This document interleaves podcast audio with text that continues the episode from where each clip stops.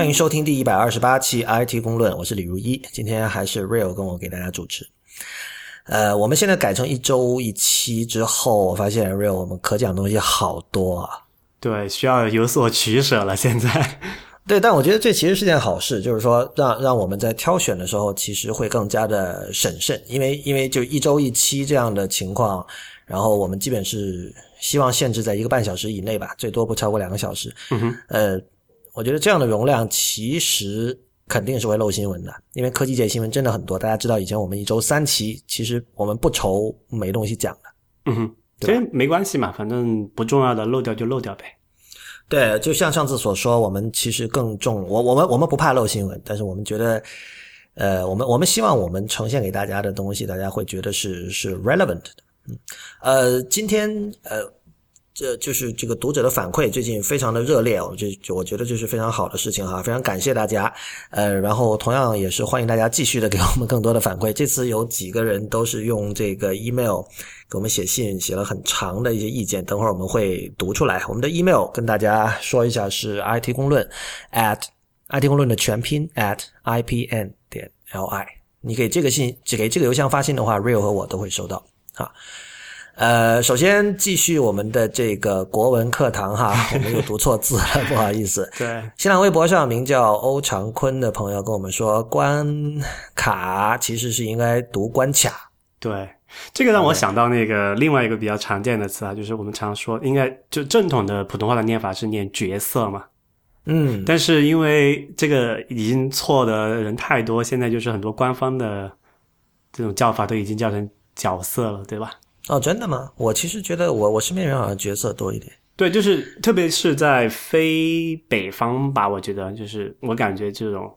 呃，就讲就就是念角色这个词还是挺多的。但是，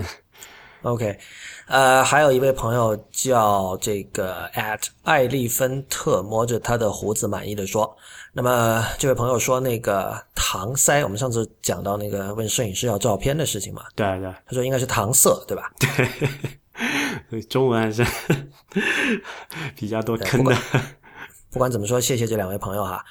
呃，然后我们上次谈到了 South Park，我听说 Real 你最近在疯狂的在 binge watching 是吧？对，我把最近就今年这一季嘛，应该是第十八季，然后它已经放了。哎，这个星期应该有又有一季了。我我补了前面七七集，就一到七集，我发现这一季好有意思啊！就各种就跟如果你是一个。哎，就是我们这个节目的听众，那你一定应该很会很喜欢看。比如说，他第一期是黑那个呃 Kickstarter，就那个第一个众众筹的那个项目的网站。然后第四就是第四集，他是黑那个 Uber，呃，还有那 Elon Musk。Uber 最近还黑的不够啊！等会儿我们会讲到啊，你你先继续。对，然后第五集是黑那个 Drones，就是那种遥控的无人驾驶的那种呃四个螺旋桨的叫什么飞机。呃，小型飞行器哈，对对，就可以摄像头的那个。当然讲的是跟这个就公民隐私啊这些乱七八糟的问题。然后第六集上次也提到过黑，就是讲那个 freemium 这种，就是通过内购，呃，购买那种各种附加道具的游戏，然后各种什么成瘾性啊这些乱七八糟的问题。然后第七集是黑那个啊 Oculus Rift，就所以所以大家如果呃比较喜欢听我们节目的话，我比较强烈推荐你去跟一下这一季的这个 South Park。啊，不过他最近好像国内看美剧比较困难了哈，大家自己想办法吧。嗯，说是射手，还有一个什么人人还是什么？呃，人人还有好几个字母组好像也都关掉了吧？反正，嗯，呃，这个就不是本节目的范畴了。对，You know what to do。对对对，我们继续吧。今天内容很多哈，那个。呃，有一位，这个其实是对内核恐慌的反馈，因为上次你们在讲这个写代码用的编辑器嘛，然后 Twitter 上有一位叫 at 呃克言章全拼哈克言张克言，他以前是我们 Apple Force 的成员之一哦，是吗？嗯，OK。然后他他说那个他给我们发了一个 Vimeo 的这个视频的链接，他说你们或许会喜欢这个，是用这个 Emacs（ 括号 Overtone 和 Closure） 这两个东西来演奏电子音乐。然后你你和吴涛反正有一个人回了说很精彩，我后来我看了一下，我我很难觉得它精彩，因为 怎么说呢，就是跟大家描述一下，这个就是呃，你看到的就是一个人坐在舞台上，面对着一台笔记本电脑，然后他的背后有一个巨大的屏幕，这个屏幕其实就是他的那个电脑屏幕投上去，然后这个电脑屏幕上你看到都是一堆代码，嗯哼，然后呢，你看到这个人实时的在改变这个代码，通过改变代码来让这个音乐发生变化。简单来说就是这样。OK，所以就叫什么 live coding music？Live coding 这个东西，其实在我觉得至少在零六年到一零年这段时间火过一阵，就是那个时候有一个就有一个叫 Super Collider 的软件，然后这位叫柯延章的朋友他提到的那个 Overtone 其实也是那个基于 Super Collider 这个呃呃音频引擎上写的，嗯，就是用那个软，因为那个软件它基本上就是纯粹是用这个命令行的代码，因为另外有一个叫 Max MSP 的东西，那个东西是一个是一个 GUI 的一个呃音乐电脑音乐编程环境，好，那么和那个相对的就是 Super Collider，因为它是纯粹是这个 command line 的，嗯对吧？然后用 Super Collider 这帮人就特别喜欢玩这个，就是它它的整个形式跟这位朋友给我们看的这个 Vimeo 视频是完全一样的。但我觉得我刚才为什么说这个视频让我兴奋不起来，就是二零一四年，因为我很久没有看这方面的东西了。然后二零一四年我看到这个东西，原来其实跟当年没有什么区别，就是虽然它呃。让人感觉很有意思，说哦，你改一下这个代码里的参数，声音会发生变化哦。但是除此之外，它音乐美学本身是没有任何突破的。你可以听到它那个有几十分钟的吧，那里面有一部分就是很典型的流行音乐，嗯哼，呃，有的就是很典型的带节拍的那种电子舞曲音乐。所有这些东西并不是要用 live coding 才能够做出来的。OK，比如说你你用 Ableton Live，你可以做出完全一样的电子舞曲音乐，对吧？对那个你你不需要任何 coding 的知识，所以所以这个就是怎么说？现在很流行说 true to the material，可你我觉得这其实是一种并没有忠于 material 的一种行为吧，所以我觉得比较失望。嗯 Uber。Real，你刚才说我不知道 South Park 怎么黑 Uber 的哈，但是最近 Uber 被黑的很厉害。但是我们先说一下这个有一个叫 Russell 的朋友给我们的一个反馈，因为我们在一百二十四期的时候跟 Real 讨论过 Uber，当时我把 Uber 大大的批了一通，其实主要就是 我在我在纽约用它打不到车，不是不是不对，司机找不到我，司就是。在这么怎么说啊？第五大道这的这个优衣库旗舰店这样的地标性的位置上，司机可以找不到我。那我觉得，而且这不是单一的现象，因为我在那边一共用了七八次 Uber，嗯哼，只除了一次之外，基本上整个体验都会有各种各样的问题，都是绝大多数的问题就是司机找不到路。呃，然后当时我就提到说，这个以 Uber 为代表的一些创业公司为了省钱，呃，就雇佣这种其实就是临时工啦，英文叫 contractor，说白了就是呃，按中国的说法就没有五险一金，对吧？对，没有福利，呃，就是你你你干多少拿多少钱这样的。嗯哼，然后这位朋友听到我这句话说，当时我就混乱了。Uber 作为 C to C 租车行业的典范，怎么能说人家是为了省钱呢？Uber 主要解决的问题是一有车的个人想要赚些外快，二有个需要打车。Uber 只是将这两个人群连接在一起罢了，这个和滴滴打车的模式是不一样的。我我看到这段话，其实我也有点混乱哈。这这个怎么说？我我没有恶意哈，Russell，你听到这个，我希望你不要觉得我我是在黑你或者什么。但是为什么你说的话跟 Uber 自己说的话那么的像？难道你是 Uber 的员工吗？难道他们有给你 briefing 吗？难道是吧？就是我就觉得。我觉得这是一个问题，就是说，当我们在谈论一个很火热的创业公司的时候，有很多人他的嘴里说出来的话，这不只是普通人哈。我不知道 Russell 这位朋友他是做什么，但是我们看到很多国内的媒体也是这样的，就是他们在描述一家新的呃科技初创公司的时候，他们说的话完全就像是新闻通稿啊，就是怎么就那么跟那家公司保持一致呢？因为我知道这个原因还蛮蛮好蛮简单的呀，就因为他们就国内的这帮科技媒体要报道，就大部分啊也不能，但少数还是有例外的，啊、但大部分就是比如去看一下那个什么啊、那叫什么 TechCrunch，或者是 The Verge 上面的一些介绍嘛，然后把它再翻译一下，这样做出来。那你知道 TechCrunch 写作风格基本上就是就是就是直接拿公关稿来改嘛。我不知道啊，我我我我我我不知道你这么说公不公平，因为我相信你国内的媒体的文章看的也不多，你可能是基于一种大致的印象，嗯哼是吧？对啊，就就是你看很多这种报国内媒体报这种科技新闻的时候的风格，就是非常有这种强烈的公关稿改写的风格啊。对对对，确确实是这样。但是但是我就觉得哈，就是第一，我们也是我们也算是国内科技媒体，所以呢，呃，怎么说？我我我不想，如果我们认为他们这么做是不对的话，我们在做这种判断的时候，我希望也是更加呃审慎一点吧。嗯，就是确实我们看到很多像你刚才说那样的例子，但是你如果真的要对这个事情做一个判断，我觉得可能你得去看更多的国内的这种新闻稿，而这件事情可能我们短时间。不会有时间去做，我可能也没有兴趣去做，对吧？对。然后呃，但但不，这有点说差了哈。这位朋友，我我是觉得，就刚才提到 Russell 这位朋友，呃，我我后来有回信给他，因为可能就是我我觉得可能上期我们当时说的不是很透彻。其实所谓这个临时工省钱这个问题，呃，我们在很多期以前有提到过。那个 New York 这个杂志，它有一篇文章叫这个。硅谷的临时工问题，就是 Silicon Valley's contractor problem。嗯哼，呃，其实它的中心思想很简单，就是说，这这对啊，你如果是有你有给员工福利的话，你作为公司，你要付出更多的钱嘛。这个是一个很简单的道理，我觉得这属于常识了吧？就是你你聘用这种自由职业者和你聘一个全职员工，你公司要付出的这个钱是是要多很多的，对吧？对，所以所以我们说的省钱是从这个意义上讲，那。很简单，就是你想 Uber 那样的野心是，只要你需要移动一个东西，不管这个东西是人还是一个物体，我都可以帮你搞定。那他所需要的司机的数量是巨大的，他不可能有这么多的全职员工的嘛。所以他的这个模式本身就注定了他只能找这个自由职业者，只能找临时工。那临时工一定是培训比较差的，我觉得这个肯定也不是百分之百成立，但是大体上大部分情况下没有对大部分情况下是这样的，对啊，对啊。所以，这这个说起来不是什么特别了不起的 insight，但我觉得可能现在很多人被这个 Uber 的超高的估值以及所谓这种重新发明叉叉叉这样的一种 narrative 给冲昏了头脑，他已经没有办法看到一些最基本的一些很简单的问题了。我觉得是这样的。嗯哼。呃，关于 Uber，我们今天之后会有另外的一些消息要讲哈，可能大家也看到。然后，不过不过我们还有呃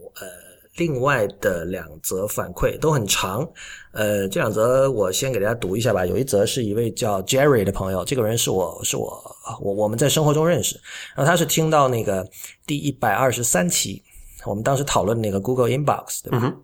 对，然后他他的信是这么写的，他说刚刚听完一百二十三期关于 email 的讨论，觉得蛮有意思。呃，你他这里说的你就是我哈，就李如一我。他说你说你不喜欢别人搞你的 inbox，我觉得一方面你有你处理邮件的习惯，而更深层次一点（括号冒昧的在猜测你的想法），我觉得在对于 email 的认知上，你看的比较重（括号貌似文人都这样），我是文人。继续读他的信啊，其实很早之前国外就有过争论，对于 email 是否应该随着互联网以及用户习惯的演变进行一些改革，而且这种变革的方向不仅仅是说变成 to do list，呃，还有 I M 化，代表就是 Facebook。总体来说，人们都希望摆脱 email 带来的繁重的负担，希望聚焦在交流上。很多时候，老外的邮件都只有一句话，在这样的情景下面，对 email 的定义的轻量化，能够。更吸引现代人去使用和接受。嗯 Inbox Zero 是一个概念，背后代表对传统 email 的摆脱。人们更注重效率而不是形式。Real 也提到，从 Tabs 到 Inbox 都体现了对效率的提升，而忽视了传统邮件和电子邮件的形式。这是一种顺应潮流的演变方向。所以，Real，你有什么要要跟这位朋友说的吗？对啊，我觉得这啊。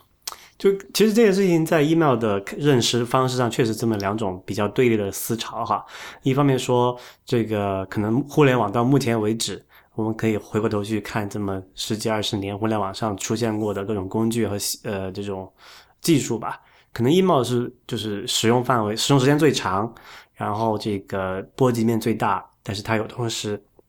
应该是我们目前为止唯一一个还剩下的开放的系统吧。呃，对。啊，对，然后另外一个方面就是，那就有有些人就认为说，那既然这个就 it works，对吧？所以就 don't change it。啊，然后那肯定就是那传统的时候，我们 email 还没有那么多，每天被邮件轰炸的时候，那可能还可以用一个比较原始的方式来去去管理它。但是到现在的话，我觉得基本上稍对于一个任何一个稍微一点所谓的这个 tech savvy 一点的用户来讲，这都是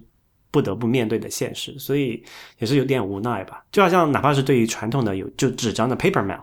如果你一个星期只收到，比如说现在我一个星期可能还收不到一两封那种纸张的邮件，除了这个垃圾广告之外，哈。那我觉得你怎么这这样这种方式寄给我就无所谓啊，我觉得挺好的。但如果你是另外那种人，比如说你是一个，但这里中国没有这种情况，比如说你在美国，你是个议员，你要每天要收到一个选民给你来的来信，那你得专专门雇一个秘书帮你拆解分开，然后分按各种这个主题，然后说这个紧急程度就分门别类去处理，对吧？所以就是说到了这个就是时代在变嘛，我们对这个工具的用法也在变。但是，但是这个又又不是对所有人都是一个均衡的变化，所以就必然会出现刚刚他的这样那种情况，就是有些人会觉得，比如你会觉得无所谓，但是有有一些人会觉得，哇，我这个我现在已经不行了，你得给我一个新花样，才能解决我现在的痛点，对吧？嗯，哦，我对这个问题的说法。在这个一百二十三期里面都已经说完了，所以这里我不会呃不准备再多说。不过呃，无论是 Jerry 的这封信，还是你刚才说的，都让我再次想到了，就是分享一个小八卦，就高德纳，就是那个 Donald Knuth，就写那个 The Art of Computer Programming 的那个巨牛吧，就大牛已经不足以形容。我我我就印象很深，他写自己怎么处理 email，他说他好像是九十年代末写的这篇文章，他说我在六年前还是几年前已经停止使用 email 了。那是九十年代哦，所以所以所以这个让我想到什么？就是 email 真的是一个已经有很久很久历史的东西。它其实是在呃，它比 internet 要早，对，比 web 更加早。八十年代学术圈里就有在用 email，它是在有那个嗯 in internet 的原型的时代就已经出现了，就是 uppernet 的时候已经有了，是吧？对，对，所以所以这么久的东西，你完全可以说大家现在还在用，这这是一个。使用范围最广的一个 legacy software，可以这么讲。对，对啊，所以，所以，所以它有各种问题是很正常的。然后，不过我我想说的是，像 Jerry 和你这种用电邮的方法，我觉得其实现在用 iMessage 完全是更好的选择。我有时候也会写这种只有一句话的邮件，但是这种东西难道不是发 iMessage 更好吗？先先不考虑 iMessage 不稳定这件事情。对，iMessage 你你你还有很多这种七七八八的问题啊，比如说你对方如果是安卓用户，你怎么办？啊，对啊，我就说，就 iMessage 或者类似 iMessage 的东西，就是其实 email 有一个最基本的东西，就是为什么一定要有主题，你知道吧？你你其实以前写纸信也没有说一定要写写写主题的，纸信从来不写主题吧？啊，对啊，对啊，对啊，对啊，所以我我觉得这个是一个认知上的一个挺大的一个障碍。嗯，不过有一个挺有意思的，呃，我最近今天看到的一篇博客是那个呃，Thirty Seven Signal 的一个谁写的，我忘了啊。对对对，我也看了，那个很精彩。对，就是他是出现了这么一个事儿，他是要去修他的车的挡风玻璃，就可能被砸了一个小洞，怎么样子？然后他要去就是预约一下嘛，然后预约的说，那你我给你发个邮件确认一下，然后他就把那个邮件地址给他，然后他发过来。然后就他用的那个邮件是 Gmail，然后他用的那个就日历软，就日程行事历软件也是 Google 的 Calendar。然后他发现，自从收到了这封邮件之后，他的那个 Google Calendar 里面就自动出现了，比如说你这个预约了是哪一天哪个时候在哪个地方修车。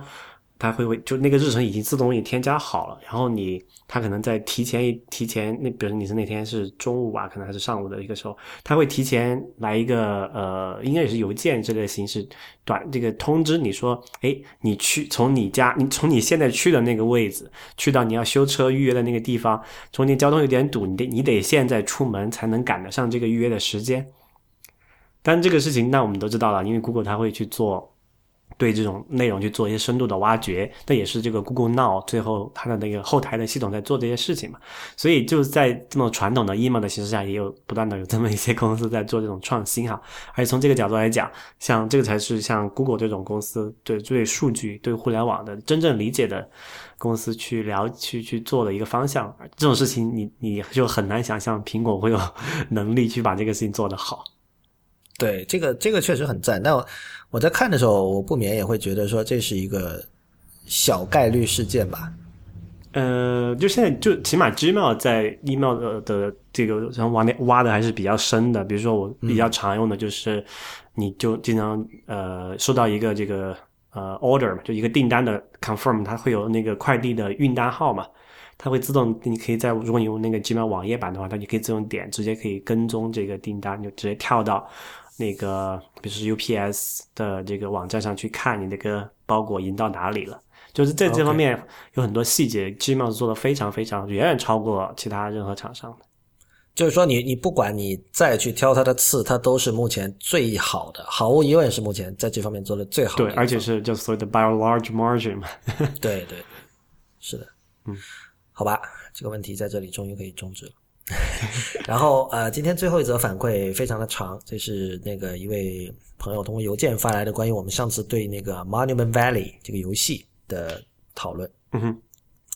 他说呃，我是一个 Android 用户，所以在纪念碑谷。Monument Valley 的中文译名叫纪念碑谷哈，在纪念碑谷这个游戏登陆 Android 平台之前，已经看过许多这个游戏的溢美之词，游戏截图也看了许多，确实很精美。嗯，终于游戏登陆 Android 了，第一时间购入，然后最多一个小时的时间吧，游戏通关了。咦，这样的游戏和之前看到的赞扬匹配吗？哪怕考虑到初始期待过高造成的心理落差，我依然认为这款游戏被过度赞美了。先说一点题外话，游戏卖的是什么？对于大多数游戏作品来说，卖的是游戏时间内玩家的体验，也就是时间乘以体验。游戏体验是一个非常主观的概念，但并不是说我们没有办法去客观评价一款游戏作品。哎，这两句话好像是矛盾的。哦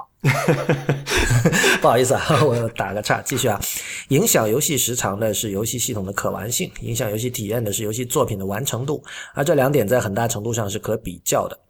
Threes。大家可能玩过 Threes，或者它的一个山寨版叫二零四八还是一零二四啊？啊，二零四八吧，好像是。二零四八，对，就是拼一个拼数字的一个拼图游戏，那不是拼图啊，puzzle 啊。Threes 便是优秀游戏的教科书式范例，简单而又新颖的规则创造了高度的可玩性，流畅又充满细节的游戏动画，以及与游戏节奏完美合拍的游戏音乐。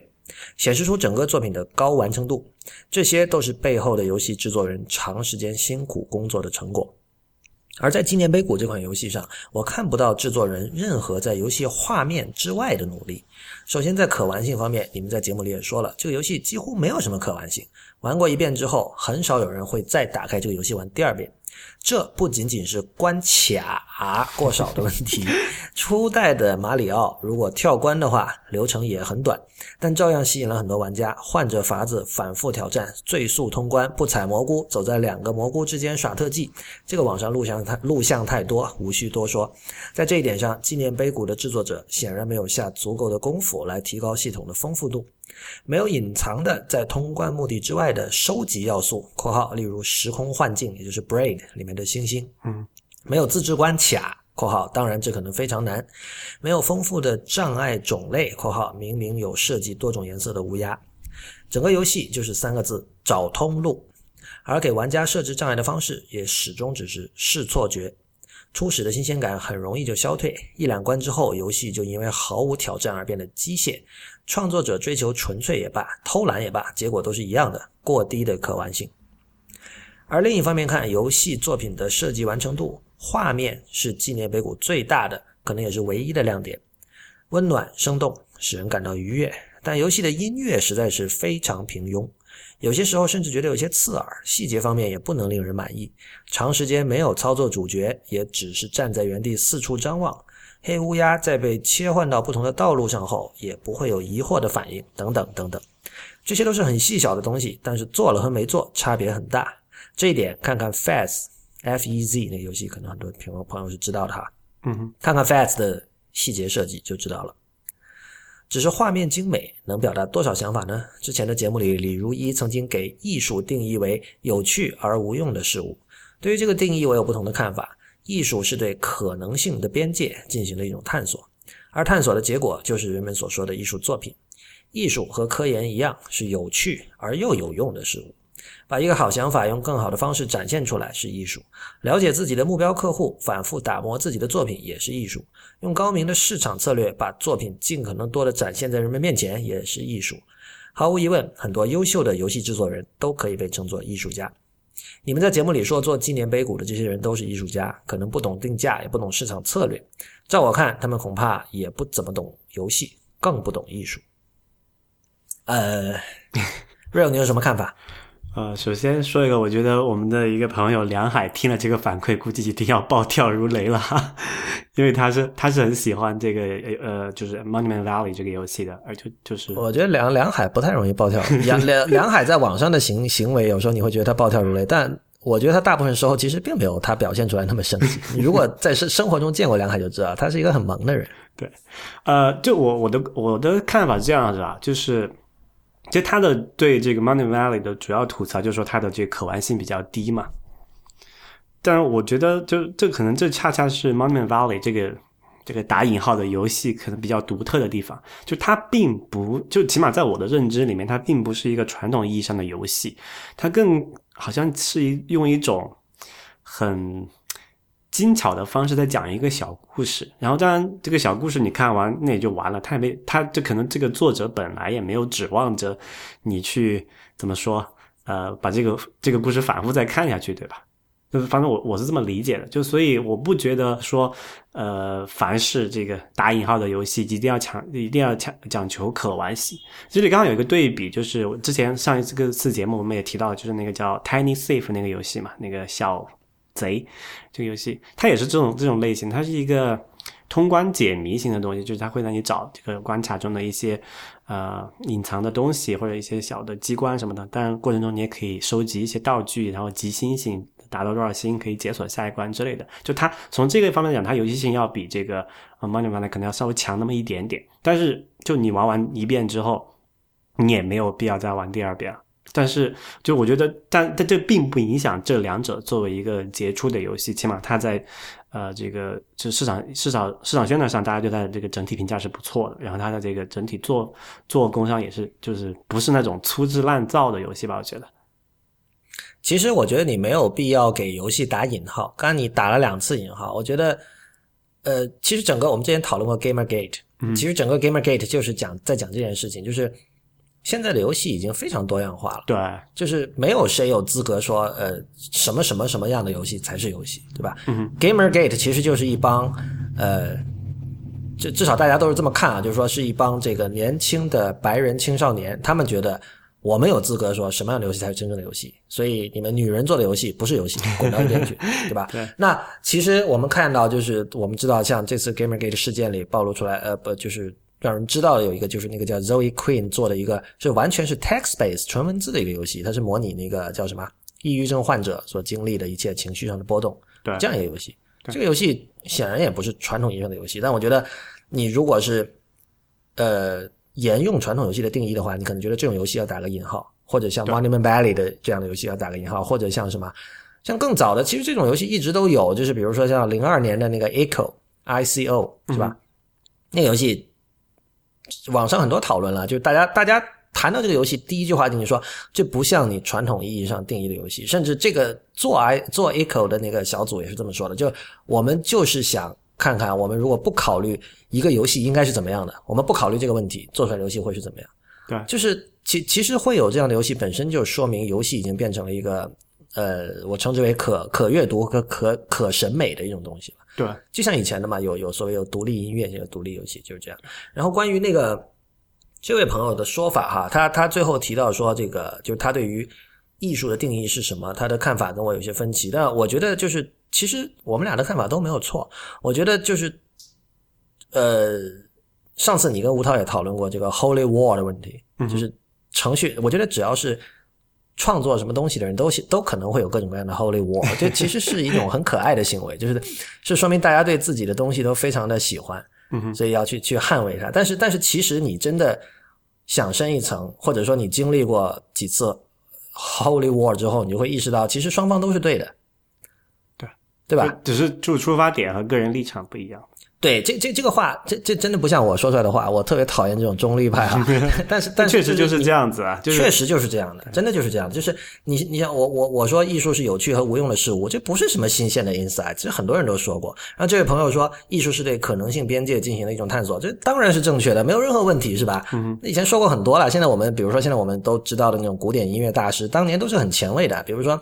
像贝多芬在这个《月光奏鸣曲》里，他就是把一传统的奏鸣曲的那个快慢快这样的三个乐章的分布，他他给打乱了，他变成这个从慢到快这样一个，那这件事情就是对啊，这是这是可能性编辑这种探索。别人当年的人听了可能会觉得哇，你怎么能这么写？奏鸣曲不应该这么写，是吧？对，所以所以都是对的。那么我觉得如果能够接受这一点，再回去看 Monument Valley 的这种 gameplay 的这种低劣，或者不能说低劣吧，就是说比较就可玩性差这个这个事实，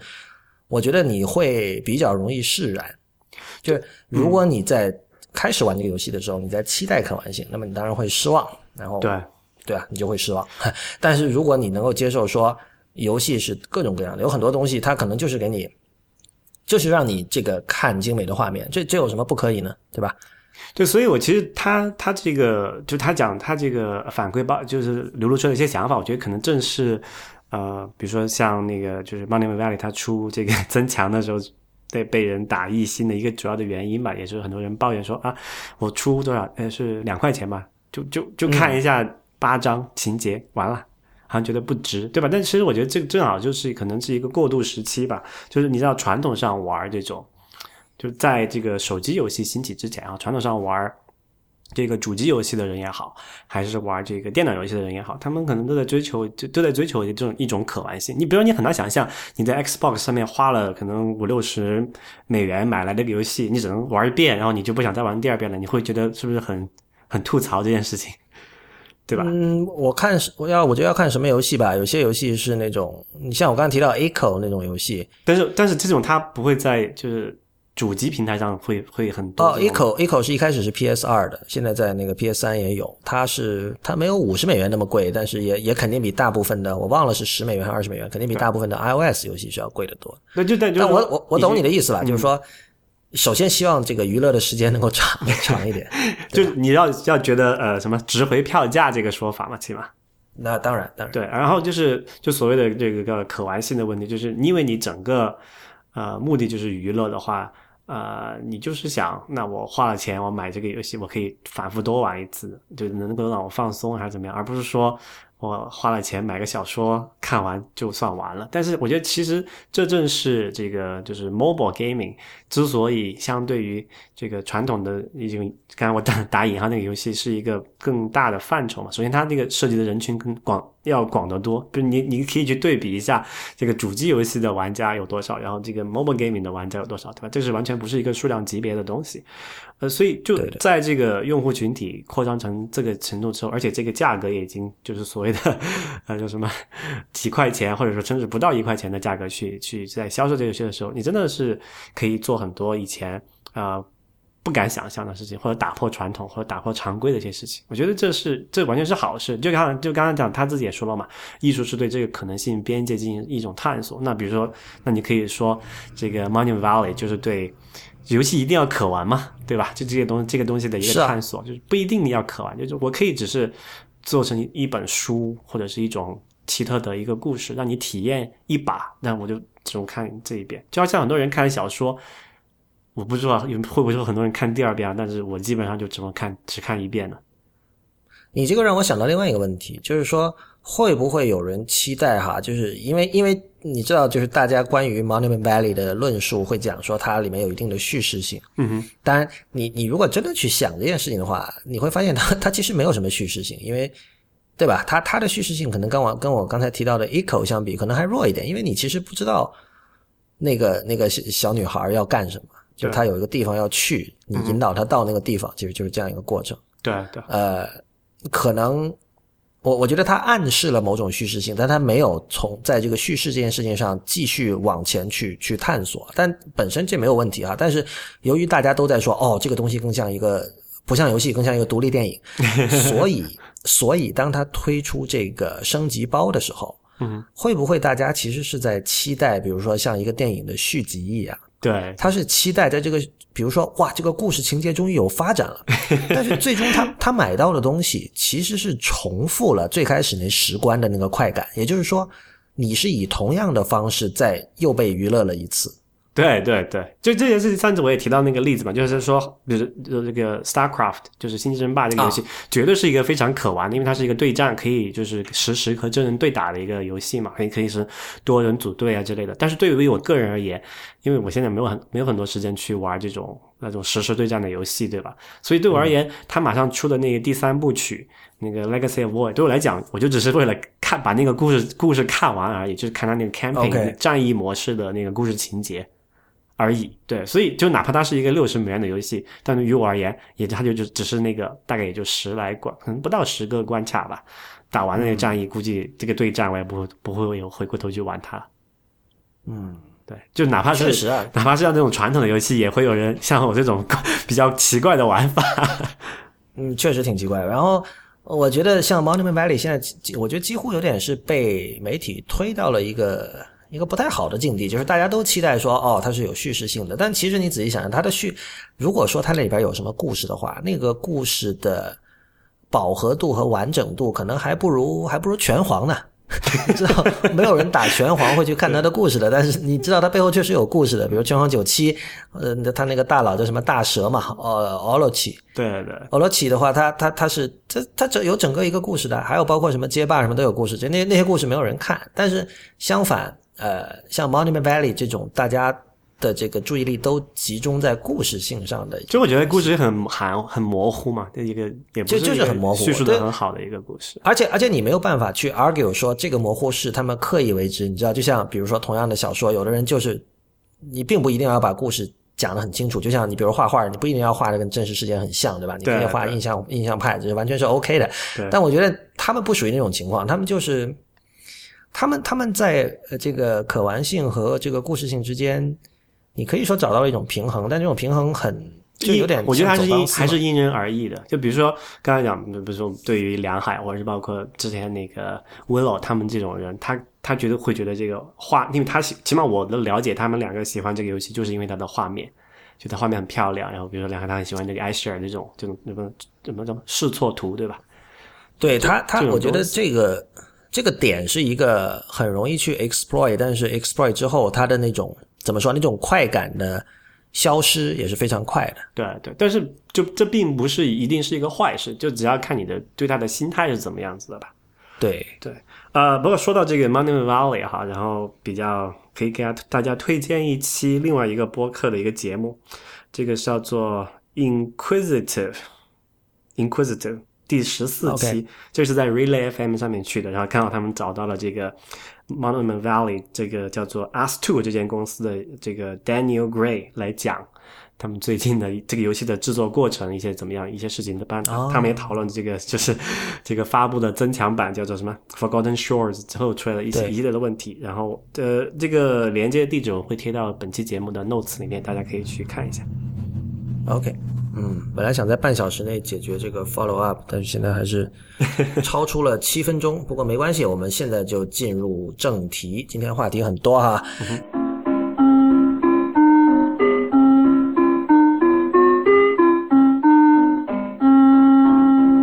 你现在收听的节目是 IT 公论，今天是由 Real 和我李如一为大家主持。那么刚才我们在这个听众反馈的环节，我们提到了这个 Uber 的事情，然后我提到说 Uber 这周有别的新闻。这个新闻说起来其实挺无聊的，我我想用尽量简短的话跟大家说一下，就是在某一个场合，Uber 的某一位高管说了一句话，因为之前有一个叫 Pando Daily 的一个网站，其中那个网站的主编 Sarah Lacy 写了篇文章，写了不止一篇文章吧，在那几篇文章里，他把他在质疑 Uber 的管理层的人品，而且他用的词是 asshole，所以这这个这在美国人看来就是很严重的词了，对吧？然后所以 Uber 的人就很愤怒嘛，然后在某一次这种类似某个酒会一样的一个场合，他某一位高管就说了一句话，说我们也要去，我们要去这怎么说啊大起底，我要去起这个 Sarah Lacy 的底，我们要看看这个记者他究竟做过什么见不得人的事儿，我们要把这些人全挖出来，然后这个公诸于世。然后他说我我我们准备花一百万美元吧，然后我请了两个什么调查员什么的来做这件事情。然后这个话呢，反正被人公布出来了，然后大家就觉得我靠，这个不能接受啊，这什么意思？你这是人身威胁，你这是这是什么意思？你你你有钱就了不起吗？是吧？对，然后这基本上就是这么一个事儿。然后当然，这个 Sarah Lacy 知道这件事情，他又写了一篇很长的文章去去批评 Uber。当然，他批评的点除了这个还有很多了，就是他他可能主要的一个点是在这个英文叫 misogyny，就是就是性别歧视，就是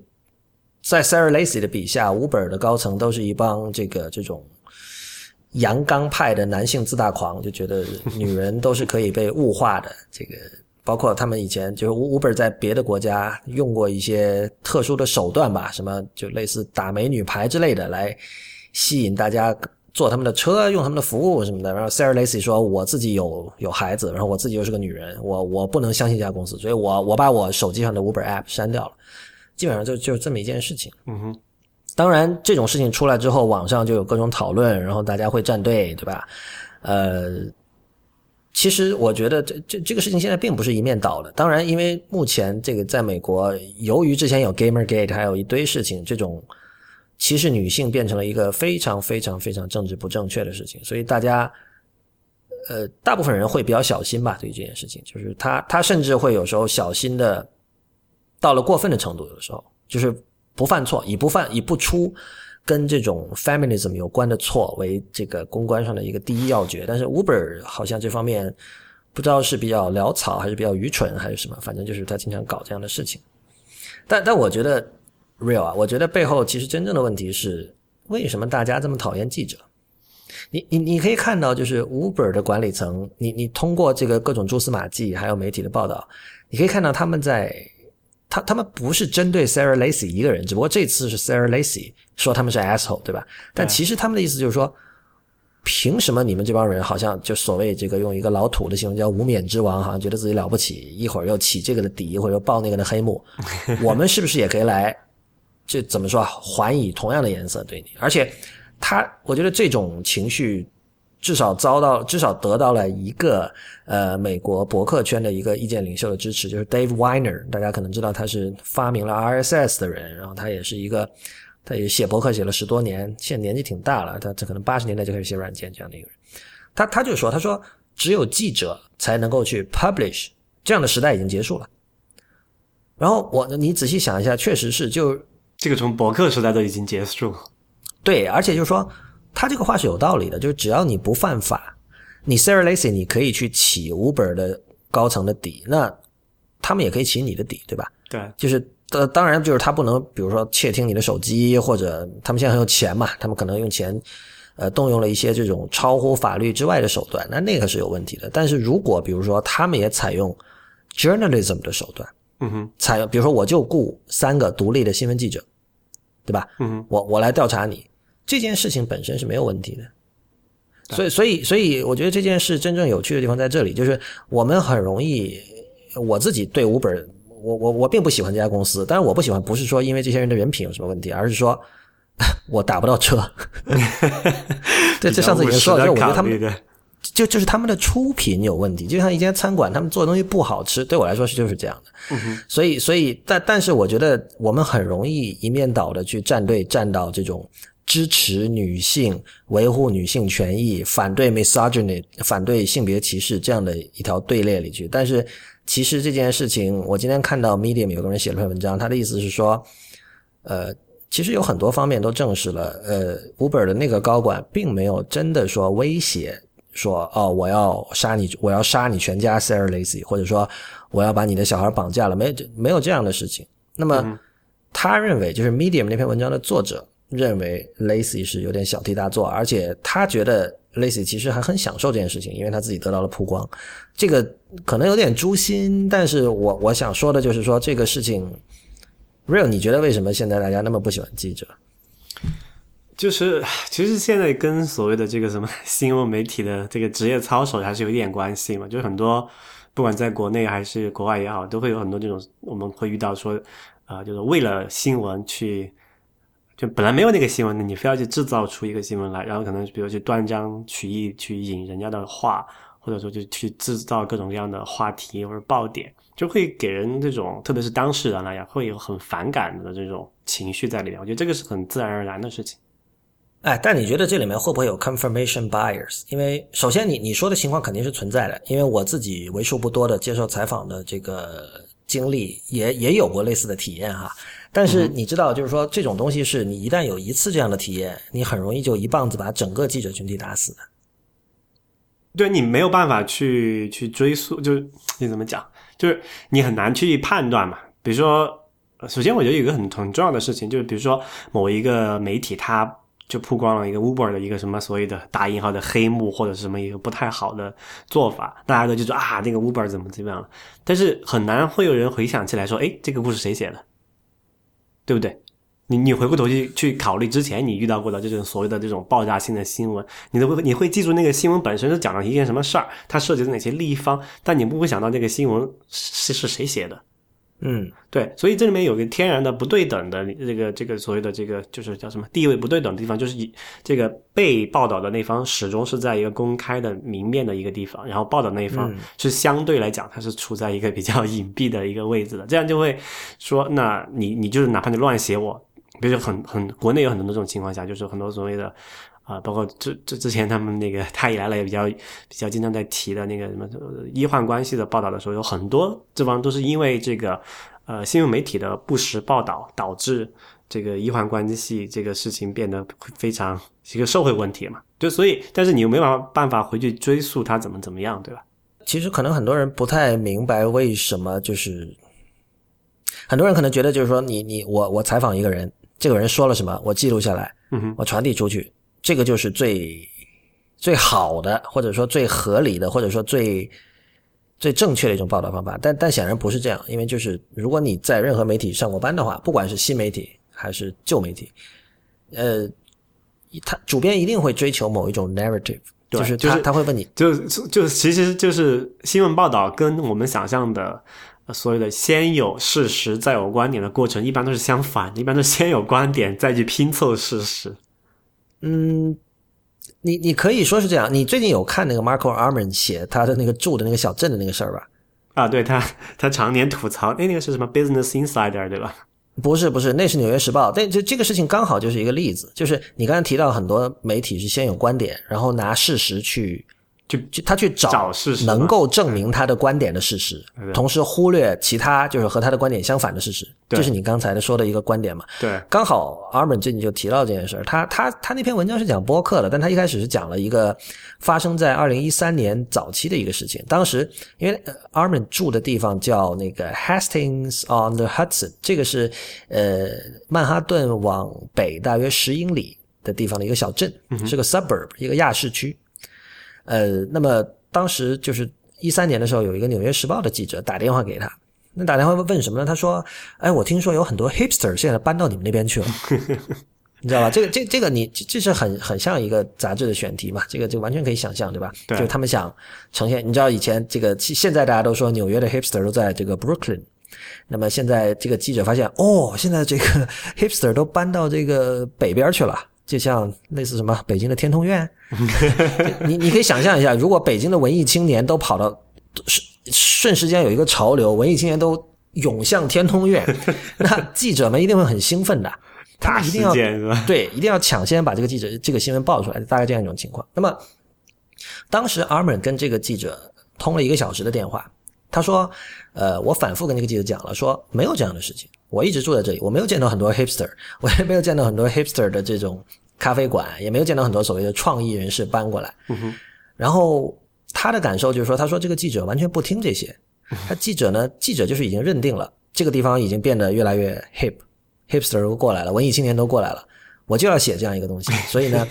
你给我的信息里，凡是跟这一点是矛盾的，我全部把它过滤掉。嗯，后来这个稿子写出来了嘛？确实就是这样嘛。然后写出来之后，阿门又仔细读了一遍，然后说里面有很多事实性的错误，比如他写到某某咖啡馆怎么怎么样，其实那个咖啡馆并不是那个样，就这样。对。但是有趣的事情是，几个月后，那个 Hastings on Hudson 这个这个小镇的这个。房价就开始飙升啊，你知道吧？然后真的有很多创业人士过去了。然后后来他阿尔本就去问了当地那个房屋经济嘛，那边人有有两个人跟他讲说，《纽约时报》那篇文章起到了很大的推波助澜的作用。对啊，所以就变成了一个叫什么啊，self-fulfilling prophecy 嘛，就对。自但是你知道吗？但但是一直都是这样的，就是说我们为什么需要媒体？其实是因为我们每个人时间不够呀。你像那个。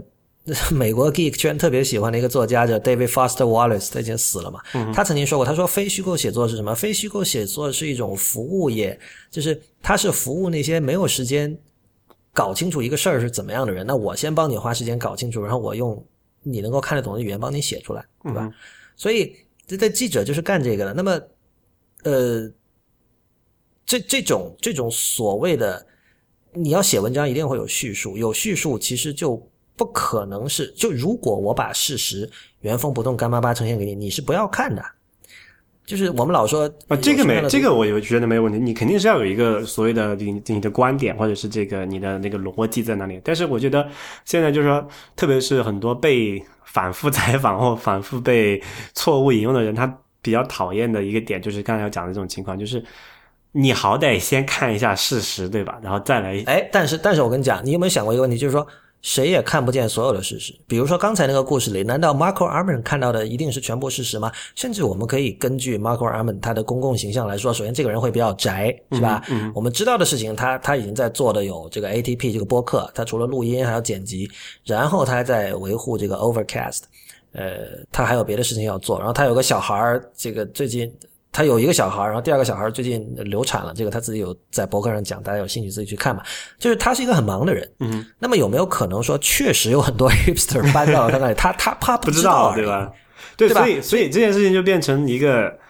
呃没有人讲得清楚的事情了。哎，但是这个，我觉得这个是宇宙之不完美的一部分，就是说，你可以说没，呃如果我们就是在网上讨论，你可以说没有人讲得清楚，但是没办法，《纽约时报》那人家也是挣来的，一百多年的这种公信力是吧？嗯哼，人家写了这个稿子，然后呃，在一定的程度上扭曲了事实。所谓的扭曲，就是可能本来有些 hipster 没准备搬过去的，一看这个稿子，哎，不错啊，我也应该过去，然后大家真的过去了。所以这个所以什么？我们不报道事实，我们只生产事实，对不对？对，就是这这生产事实这种东西，你我觉得给一个呃怎么说啊，所谓很理性的人听了会肯定会觉得很大逆不道嘛，觉得这个你怎么能去生产事实？生产事实就是捏造事实的事。但是这种事情不是那么黑白分明的。你说，尤其是刚才这个 hipster 要不要搬到 Hastings on Hudson 这件事情，对，呃，你说这个记者做错了什么吗？还真的很难说。我我也没有办法去听 Arman 的一面之词。我觉得这是个很好的例子，就是能够印证刚才 Dave Weiner 说的那句话：只有记者才能够 publish 的时代已经结束了。但是问题是你，我我觉得如果是一些别的题材，就比如说可能更加 stake 更加大，就更加比如说人命关天的题材，或者说关心到关系到一些国计民生，呃，这叫什么？是叫国计民生？对对，民计？国计民生的，国啊，搞不懂。关心到民生的一些题材的话，呃，可能会这个时候你的权重会不一样。但是像刚才这个新闻，呃，真的很难说。不过他这个事情倒是，就是你说从 Uber 这一方的去理解他们的反应，这么你说过激也好，还是什么 overreacting 哈，这种我觉得是可，反正你其实可以理解的，因为其实你只要去稍微留意一下跟 Uber 相关的新闻报道也好，还是你你从他们的这个现实处境来讲，你他们会有一种非常很 defensive 的这种防卫性的心态在看那些事情。当然这里有就因为他们毕竟是要改变。就是要革掉很多传统行业的命啊，这个真的是比较麻烦的。而这个时候他们会就就很自然而然的一个情况，就是传统行业会有雇佣所有的这种 所谓的枪手去，这这个肯定这个国外也是有的，大家不要觉得这个是呃呃一个什么很稀奇的事情，就是他们也会在媒体上去造势，去去所谓打压嘛。那么从 Uber 他们自己的角度来讲，那如果你看你这个是不是又黑我，对吧？你说说谁背后谁收到谁的钱？那我们要调查一下你这个来路，后面有什么利益利益交换什么的？我觉得是其实也是可以理解的，我觉得。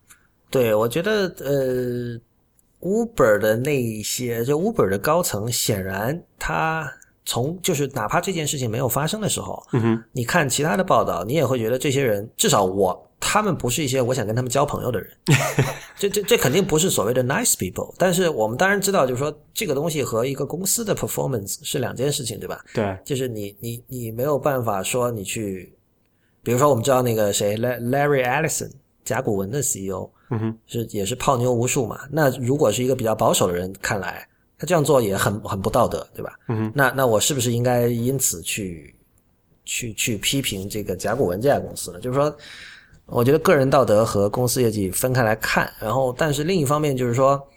我我对 Uber 的反对，其实完全就是刚才说的，就是我觉得他们的服务还不够好嘛，对他们的产品不行。而且我前两天我在 Twitter 上看到一句话，我觉得挺对，他说 Uber 其实本身并没有任何革新的东西，它其实就是那种十九世纪的劳动者和雇主之间的关系，这种很松散的关系，只不过现在多了一个 App。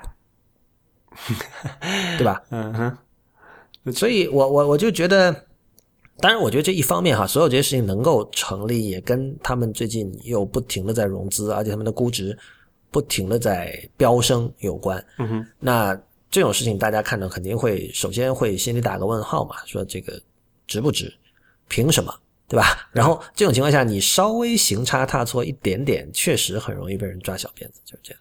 但我我这这我对 Uber 这件事情本身没有那么关心了，但我觉得刚才说的这个为什么大家讨厌记者这个问题，我还是挺有兴趣呃进一步的去思考的。如果大家有想法，也欢迎给我们写信哈。对啊，对，就是呃，就听众朋友们，你们的来信，我们是能确保每一个都看的，但是我们因为时间有限，不一定每一个都回。但我们在节目上选择性的，呃，就是有比如说念你们俩的来信的话，也是非常谨慎的。所以大家就是，如果你没有收到我们的反馈的话，啊、其实我们有看过你的反馈。对，好吧，那个，然后有一件事情我想稍微提一下，就是那个最近有一个叫 Magic Leap 的一个公司，它又是一家做虚拟现实的。我我我们今天可能不会太多的，不会讲太多关于它的东西，因为第一就是它属于那种。呃，刚刚摆脱 stealth mode 吧，之前都没有人知道他们做什么，然后突然最近那个 Gizmodo 发了一篇很长的文，写的很详细，把他们的这个前世今生都讲了一遍，然后最近也是拿到了很大的一笔投资吧，嗯哼，是具体多少我忘了，但是这是一家虚拟现实公司，五百四十二 million，就百万千万五亿四千万美元。OK，对，这是一家虚拟现实公司。然后，但是你如果去现在讲到虚拟现实，大家想到的肯定都是 Oculus，就是或者是三星的那个 VR Gear，就是呃 Gear VR，就是戴的那种眼镜嘛。但是它这个很神奇，它号称是不需要，就是硬硬件几乎是隐形的，因为你去看它的首页，它首页有一个很现在已经应该比较有名的一个动画，就是一个人的两只手慢慢的打开，然后那个手里出现了一只蝴蝶，就是这样。嗯哼，那他想卖给你的一个概念就是说，我们的这个虚拟现实东西，你你是不需要。我估计他还是有某种眼镜上的东西，但是就是它绝对不是一个特别笨重的，像 Oculus 那样的一个很大的一个黑黑的戴在头上的东西。就是然后就是如果三大家对那个三 D 眼镜有印象，有人后来就是在说这改良这个体验就变成什么裸眼三 D 嘛，他们这个要做的就是要裸眼 VR。对他，他是用一种叫这个光纤投影 （fiber optic projector） 的一种技术。反正这这个技术是这个团队的一个人发明的。然后这个这个两个创始人吧，好像一个是以前是做那种某种医疗器械用医疗用的机器人，然后这个公司后来他卖掉了。嗯哼，还有另外一个人比较有趣，他是那个 Vita，就是给《魔戒》《指环王》做那个视觉特效的那家新西兰公司的人。然后这帮人他们以前是做过什么唱片公司，然后自己一开始是想做那种 visual novel 的，嗯哼，就是所以所以所以这帮人一开始是做内容的，然后现在好像是就是搭上了这个这个做这种叫 fiber optic projector 的人，准备开始一起就想我们干脆把怎么说一条龙全都做了，从这个硬件是吧到软件到内容，我们就一起做，等于说我觉得他们的野心是说以后。未来的 entertainment 就是靠我们这个，不管是游戏还是电影还是什么，嗯，你你你你用我们的这套东西，这套硬件设备，加上我们的软件，加上我们给你编的故事，就会有最好的体验。就是这个往大了想，这就是未来的迪士尼或者是什么这样的东西。所以估值高，或者说能拿到很高的投资，一点都不奇怪。呃但是就会怎么样，就谁也不知道。但是我很推荐大家去看一下 Gizmodo 的这篇文章，非常有意思。不过从他这个讲的事情来讲是。这个故事哈，有点 too good to be true 的感觉。有一点，不过他们现在在招很多人啊、大家有兴趣可以去应聘。然后我们发现有一点，确实就是所有跟虚拟现实相关的公司都是非常的这个呃，就不跟 iOS 没有什么关系。这点我们上次跟那个 Cici 聊的时候也聊到过，就是我记得当时你跟吴涛就是说，其实还是 iOS 太封闭了对，你搞不到底层的话，这些东西没法做嘛。啊。这个事情就是这样。呃，下一件事情是那个是 Real，你当时跟我讲的，就是你，我记得你跟我当时推荐那个说那个 Economist 那个杂志出了一个叫 Espresso 的一个 App。对，我我后来发现，在书店里他们很夸张，他们很下了很大的本钱去推这个东西，因为好像最新一期《Economist》整个首页就是完全用来推这个 Espresso 白底，然后中间有个 Espresso 的字样。他们有生存危机了吗？我不知道，但这个你以前用过 Circa 没有嗯，名字好熟啊，是？C I R C A，就是那那是一个类似的东西吧但只不过就是 Espresso 就是 Economist 的人给你写的，呃，新闻和报纸摘要。对对，这个叫什么？呃，executive summary 吧。对对对，有一点，它它确实很像 espresso，你知道，一口就喝完。所以它它每天给你选四五条新闻，然后用这种呃经典的、著名的，大家都觉得非常可信的这个 economist 的笔法把它写出来。那么其实它它就相当于一个迷你版、微缩版的 economist 杂志，因为你买一本 economist 杂志，你会看到里面就是五花八门、各种这种时政信息，全球各地的都有，然后它都是以这种几百字到两千字这样的篇幅给你写出来。然后现在只不过他把这个篇幅缩短到了一两百字一则新闻，对然后每天就那么四五条，就这样。呃，不过我觉得这事儿有意思的是，我们的两位朋友，一个是 Willow，就是之前两次上过 IT 公论的，就写那个叫 What Font，What Font 那个插件的那位朋友，和那个 Cat 陈，呃，Cat 陈是现在在 Facebook 的一位这个前端工程师，他们两个在 Twitter 上之前有一个有一段对话，我给大家说一下哈，就是他们原来是用英文说的，我这里用中文给大家翻译一下，就是 Willow 先说，呃，每个月大概我花在这个喝 espresso 咖啡上的钱大概有两二十到五十刀啊，那么相当于呃不不是相当于，那么其实我买这个 A Economist 这个 Espresso 这个 app 只用这个四美元，因为它是它是订阅的嘛，就是每个月四美元，对所以他说这个好很超值啊，哎，他说这个内容也很好，对，然后接下来这个 Cat 陈就说，呃，你的咖啡是不是每次都喝完的，对吧？因为 Espresso 就一口一两口就喝完了嘛，但是你的杂志有多少次是把它看完了呢？然后 Willow 又回他说：“这个，哎，这就是这个 app 好的地方啊。他说它不是杂志，它只不过是一个就是很小剂量的这个全球新闻的一个摘要，它不是一本完整的杂志。我不需要。哎，其实这样的话，去看完也没关系了。对，那肯定是可以看完。我相信这个 Economist，你看你看完吗？你每天你会看完吗？就我不太喜欢看 economic，因为它的文章比较长，而且就是选题跟我的兴趣点覆盖的比较交集比较少吧，我觉得。嗯嗯嗯，对。我我是我看到这段对话，我首先第一想到的就是说，可能很多人有一种误解，他们认为杂志是一定要看完的。像 Cat 陈他问他说你你你有多少本杂志你是看完了的？嗯，就他的意思是说你咖啡你是都喝完了的，但是杂志其实你很多时候是是不看完的。所以我我我如果我没理解错的话，Cat 陈的意思是，哪怕你去花每月四美元去订一个杂志，也是不值的。但但是我想说的是，这这这个时候 Willow 给出的回应是说，呃，我它不是一可以看完，个杂志嘛？对，对我我可以看完，因为它内容很短。但我觉得其实杂志就没有谁是从头到尾要看完的，也没有人说你每一本杂志都需要看完。你可以，大家可以回想一下，听众们可以回想一下，你从小到大看过的杂志，就在前互联网时代、后互联网时代都好，哪一本杂志你是从头看到尾的？我以前有个朋友，他是某个杂志的主编，他当时就说，他们做杂志有一点就是说，他们希望读者从任何一页翻开都有继续读下去的欲望。我觉得他们会有这样的一个要求，就说明他们已经预设了读者是不会从头看到尾的。事实上，我相信这个大家只要回想一下，都会有类似的体验。它毕竟不是书嘛。对，就你是随便翻一页，或者有的人会先翻目录，但你先翻目录也不会说真的从头看到尾，对吧？对而且比如说像《纽约客》这样的杂志，我觉得这个视乎你在什么场合去看。比如这个时候我我我刚想，我刚好想看一下这周有什么演出什么的，那我可能会看前面那部分短的，关于各种画廊的展览啊，或者这个戏剧演出啊那几页，对吧？嗯嗯，我会先翻那几页。有的时候我比如说我在刚好有一段这个一个小时的空闲，我可能看里面的小说那一页，就诸如此类的。所以所以嗯不看完一本杂志是完全 OK 的。这里说一个相关的，你不听完一期播客节目也是完全 OK 的，对吧？呃，其实呃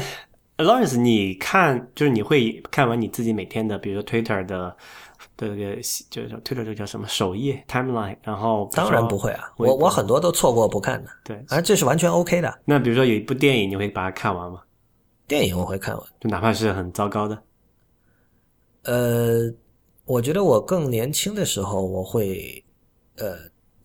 更要求自己把哪怕很糟糕的电影也看完，但是现在可能会，我觉得这个可能很多人都有类似的体验吧，就是随着年龄的增长，你会觉得时间应该用在更有价值的地方，就这样，不管那个是什么。好吧，那比如说一篇很长的文章，你会看完吗？文章比如说不全看完，可能看到一半，你觉得哇，这全是 bullshit。全是 bullshit，或者说，呃，我会我根据他前面的行文的走向，我会知道他接下来说的话大概也就是那么回事儿，那可能就不看了。那一本书呢？那书当然肯定不是全都看完，而且书，我觉得我觉得书跟杂志一样，书就是，尤其是非虚构类的，或者说，可能极端的例子是教材吧，嗯哼。呃，你但教材的话，应该一般是有一个就是所谓的顺序读下去嘛，大部分教材是这样编写。对你如果是学生是这样，但是如果比如说你，比如说像你们程序员的话，你要学一门新的语言，你肯定未必，比如说你以前没有学过 Python，你找来一本 Python 书，你不一定从头看到尾的吧？嗯，看情况吧。就现在，如果比如说你有一定基础，你可以跳过一些比较简简单的，或者你觉得应该跟你想的差不多的章节，然后直接跳到你觉得所谓的 meet 的那一部分。对，我觉得很多非虚，我觉得虚构小说和非虚构类还不一样了。就是非虚构类的书，它它的就是那个它的全部内容其实是预设了说，任何人或者说他他在前言里说的这本书适合什么人看，那些人看到所有的内容他会明白。但是人和人不一样嘛，有的人可能他他对这方面的知识了解的多一点，他可能只看两三章他就知道个大概了。对对对。可能还有一个，就是可能这我不知道，这跟强迫症有没有一定关系？跟可能比如说强迫症患者，比如说我有时候就会觉得，呃，我要把一定把这个看完，不然就觉得好像那个事情没有了一样。我我不知道，呃，大部分的强迫症患者，我知道很多人会半开玩笑的说自己有强迫症，但是其实强迫症还是一种病吧，就是对对，它是一种它心理不是一个好，不是一个好东西吧？对对对，但没办法，就有时候你就是有，就不也不是所有时候都有，可能会有某些时刻会有一点轻度的这种这种强迫症的症状嘛，然后就会觉得啊，我一定要把这个刷完，哪怕是觉得好像很没什没什么意思，但是你又不是又不想把它做了一半吧，这样。对，就是说，如果这真是一种病的话，那当然，但这是一件很不幸的事情。我显然不是说在在在在嘲弄这些人，而是说，呃，如果是真的有强迫症，那这个事情跟我们应该怎样去消费和阅读信息，以及说这个消费信息和你所付出的金钱之间的这种呃对等或者不会等不对等关系，嗯这就是两件事情，对吧？嗯，如果你是因为呃强迫症而强迫自己把一个东西看完，这个我觉得这就是另一个维度的讨论了，这可能是是医学方面的讨论了，心理学方面的讨论。但就是就是有时候这个界限是比较模糊的嘛，就是可能你有时候摸就是不知不觉中你就觉得，哎呀，我都买了这个对吧？我都订阅了这个东西，我要把它看完。但其实你你比一个相对理智的做法就是，那你想看就看了，不想看就不看。如果你长时间没看，那就退订嘛。对我能理解的是，如果长期不看完一个东西，很多人会觉得这个钱花的不值。对？比如说那个那那，我觉得这人之常情啦。就比如说我现在我有订那个 Hulu Plus，、嗯但其实我我用它的时候很少，那很多时候你会觉得是不是就不该订？呃，对，但但我觉得像像刚才 Willow 的说法是，他觉得这个是值的，是因为其实他每期都看完。嗯哼，我我觉得可能这个是，当然说老实话，以他的，如果你真的要去比较实际的做这种计算的话，四美元，然后看那么点字，不便宜的。就是单字多少钱的价格是不不算对啊，你如果真的要这么算的话，那是不便宜的。所以从这个意义上说，其实 economist 这招玩的还是挺不错的。当然，我觉得这个很重要的一点是，他是 economist，因为你知道刚才说到 Circa。Circa 嗯更早的时候，他就开始做这种新闻和报纸摘要，而且他他是从各家摘嘛，对，然后也有人喜欢，但是我觉得，我我觉得 Economy 是个很特殊的品牌，就是它这种东西他能做，但不代表别家能做，尤其不代表很多这种以所谓聚合新闻为己任的这种创业公司，因为它这个是完人人工写的，不是聚合器软件生成的嘛。就其实这这也是聚合，但是是人工聚合，就他他可能读大量的东西，然后选出几条，但然后它能保证这个产出的质量，我觉得这点很重要。对。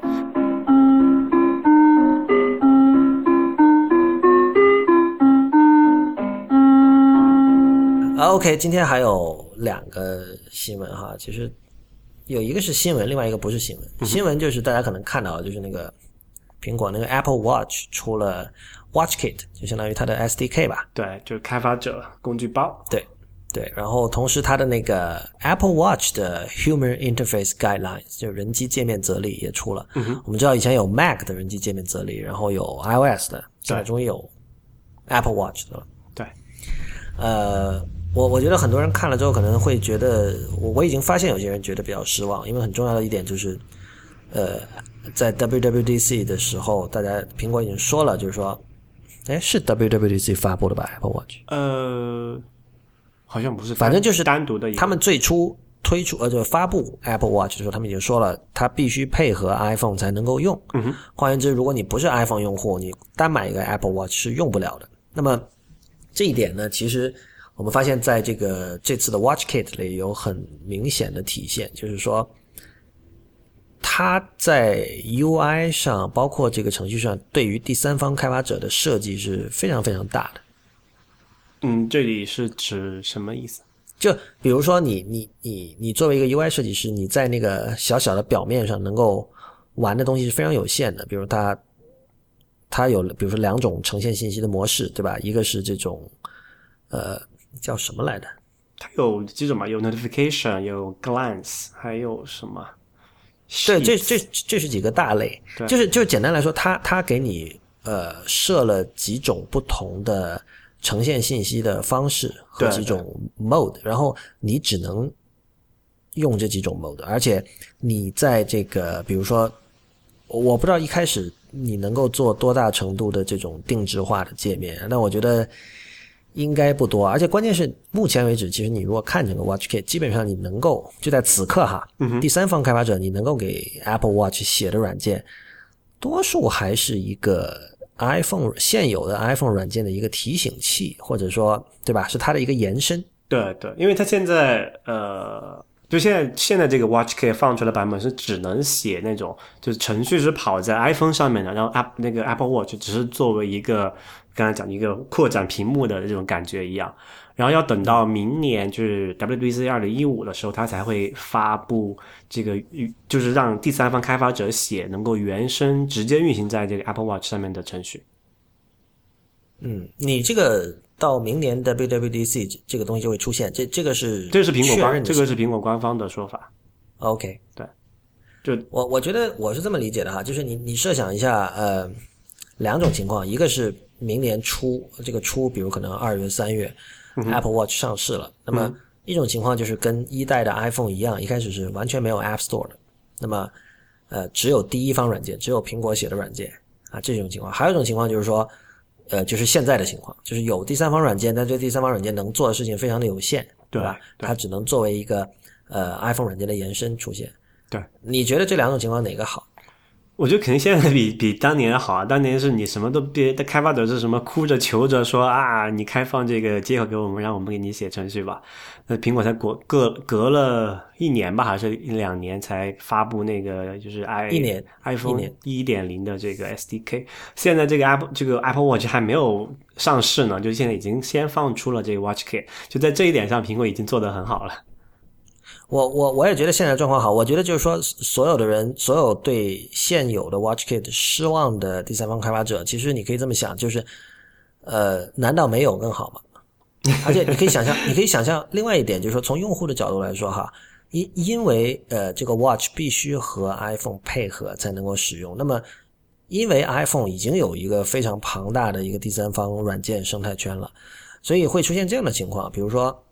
我买了 Apple Watch，然后我发现我居然不能够用它。就如果没有这个 Watch Kit 的话，如果苹果要等到明年的 WWDC 就六月份才推出第一个版本的 Watch Kit 的话，嗯哼，那就意味着你明年初买到的手这个很可能出现这样的情况，就是你，你比如说你你是微信的重度用户，中国人很多都是微信的重度用户，对吧？嗯哼，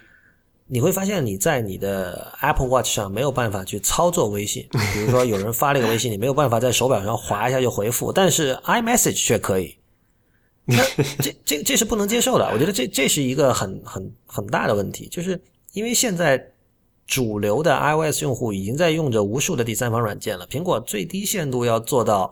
让这个手表能够支持这些第三方软件。对，不然的话，大家一定会觉得，我靠，这个手表没用啊，我买来能干嘛？对，我觉得这个正是可能为什么他要这次先发布这个 Watch Kit 给第三方开发者使用的一个原因，就是，就我不知道你们这个感觉，起码到目前为止给我的感觉就是，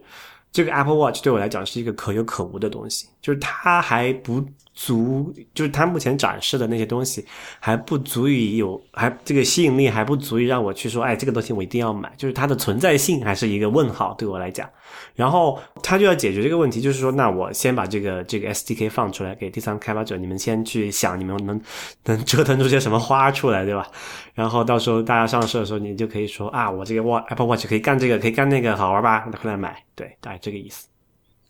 呃，但你不觉得？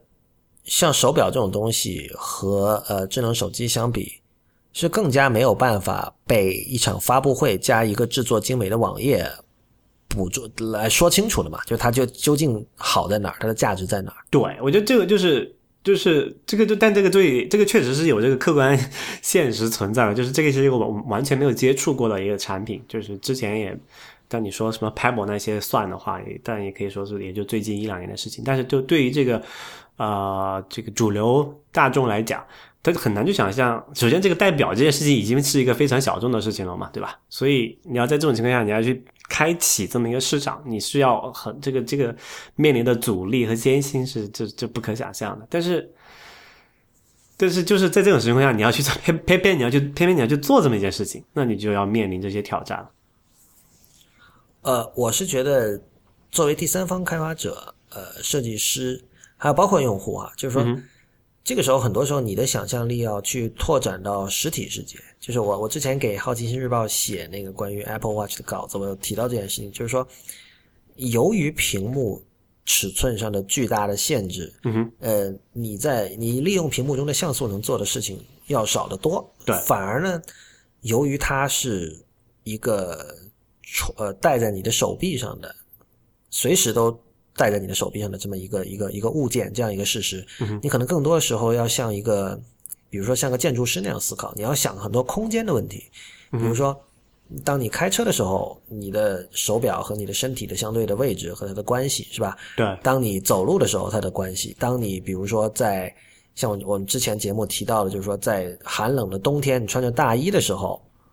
你和手表的关系是吧？嗯哼。还有，甚至它它好像说是防水的吧？比如你游泳的时候，你可以怎么去用它？它有个几米的地方可以防吧？就是起码起码游泳我不知道，起码洗澡是可以的。嗯，对啊，别别洗澡的时候怎么用？说起来，我我认识很多人，他是可以在做饭和洗澡的时候使用 iPhone 的。这一点我觉得真的是让我觉得非常。洗澡是怎么用 iPhone？我不知道，他他首先他洗澡的时候会把 iPhone 带进去，what 带进去洗手间，然后。会啊，会在里边给我发短信啊。他是泡，不是，就是他是 bath，不是 shower，对吧？呃，他是 shower，但是就是说，他他 shower 的是是真正在淋水的时候肯定不会发。但就是说，我就很我我我这里不是说他有什么技术上了不得的事情，而是说，首先我我我就不认为。洗澡的时候应该去玩智能手机。嗯，不过确实有也也有这种需求啊，不然之前我记得是谁是三星吧，好像是出了一个防水手机，就是说打了就这个需求，比如说你在里面边洗澡，你可以边冲凉的时候边玩一下。啊，是的，是的，我我觉得就是其其实大家现在是在呃怎么说，就就本来智能手机设计出来不是给呃。没有考虑浴室这个场景吧，我觉得，但是这些人仍然仍然在浴室里，呃，很愉快的使用着它。那我觉得，呃，Apple Watch 可能更多的，就它就你如果是第三方开发者，你可以更多的考虑一下浴室这个场景了。对，好吧，那个我觉得 Apple Watch 就到这里吧，因为我其实现在目前为止可说的还不是很多。不过刚才我们提到微信，其实，嗯，现在已经一小时二十分了，我觉得。今天我们真正的主题是为什么我们讨厌微信？我我觉得这个这个话题我想做了已经很久了，因为没有什么人说这个事情，因为就目前你能看到的关于微信的各种论述和报道，几乎是一面倒的正面的，是这样吧？Real，嗯，也不算吧，我觉得还是有一点批评的声音哈。呃，不，但这这整体来说啊，我觉得产品本身是吧？呃，就任何方面，就是基本上，就就我我我觉得，就是微信的公关团队应该是加薪的。因为那个什么张小龙已经被神化了嘛，这个没有，这个在起码在 IT 圈子里面，这个已经是一个呃，就是有有光环的团队了嘛。嗯，OK，不不不管了，我我我们不管别人怎么想，就是说呃，Real，我知道你是一个不喜欢微信的人，我觉得这可能是我可以跟你做这样一档节目的一个基础。嗯 呃，我我觉得一开始我们要把一件事情说清楚，呃，就是我我不知道你同不同意，但是我觉得微信很可能是所有这种 IM 软件里在产品层面上做的最好的。对，就体验上你也同意是吧是不错的。我对我觉得目前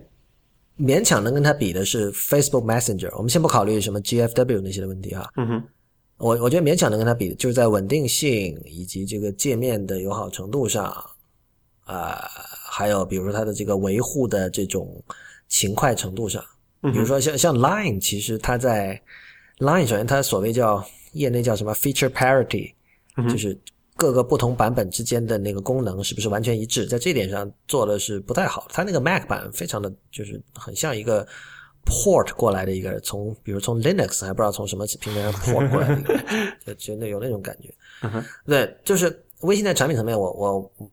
当然我不觉得它很好看，但是就是它它绝对是一个很好用的产品。首先速度够快，对吧？对然后它在这个操作上也没有什么令人觉得不爽的地方。对，我们讨厌它是因为别的原因。Real Real，你说一下为什么吧？我对它的最大的吐槽就是它，就起码对我来讲，它是一个封闭的系统。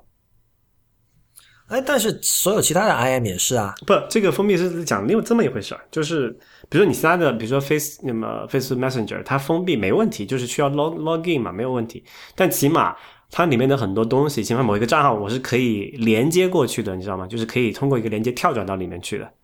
嗯，我你知道不知道？到到现在为止是没有办法从一个连接直接跳到我们 IT 功能的微博账那个微信账号里面去的，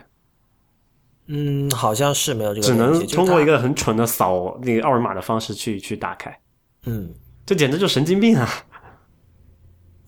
我我我觉得就是我我其实想做这期有一个有一个契机，这个跟太医来了有点关系，就是太医来了的主播初阳。呃，大家可能知道他现在在丁香园工作嘛，然后他同他管一个叫丁香医生这一个那个微信公众账号。呃，丁香医生目前是主要做这种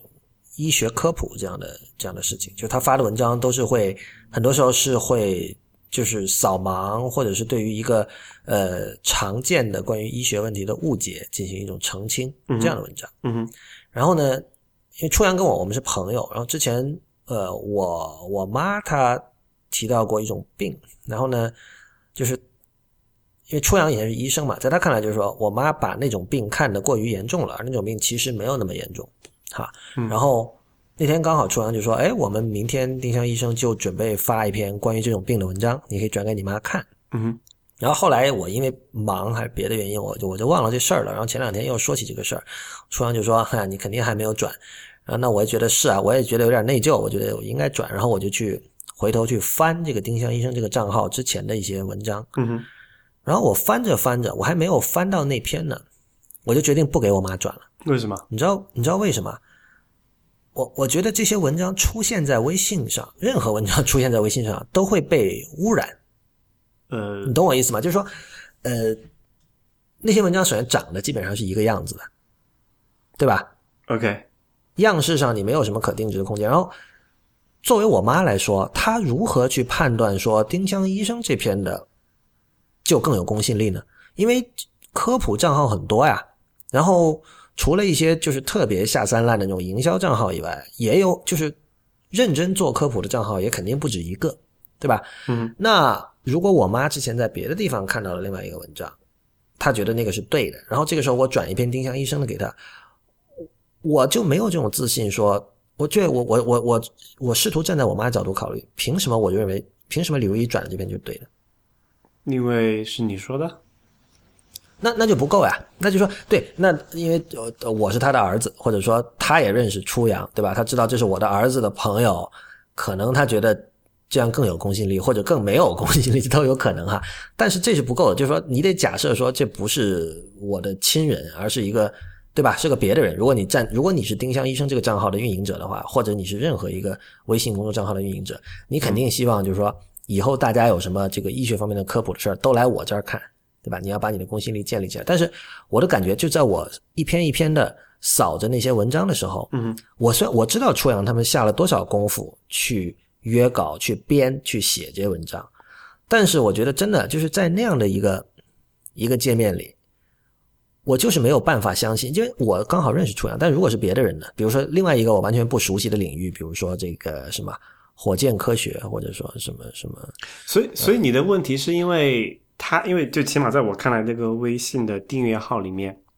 它的所有的内容和形式基本上是完全分离的，就是所有的形文章都长一个样子，你没有办法去很就所以没有品牌嘛，就是对，这里绝对有品牌和设计上的问题。呃，你比如说我们刚才提到 Economist，所有人都觉得 Economist 非常有公信力，这是这是为什么呢？对吧？当然，这这是他们多年品牌的积累，但是呃。其实品牌就包含了设计嘛，对吧？我我们现在想到 Economist 想到的是红色，对吧？对，还有想到是某种特别的字体，严肃的这种场。对，而且我们想到的是他们的文章基本都不署作者的名字，嗯哼，基本上全部都不署，就是就是所有跟它相关的这些 metadata 构成了它这个品牌。对，然后我们想到在微信上出现的一篇文章，你想到的是什么？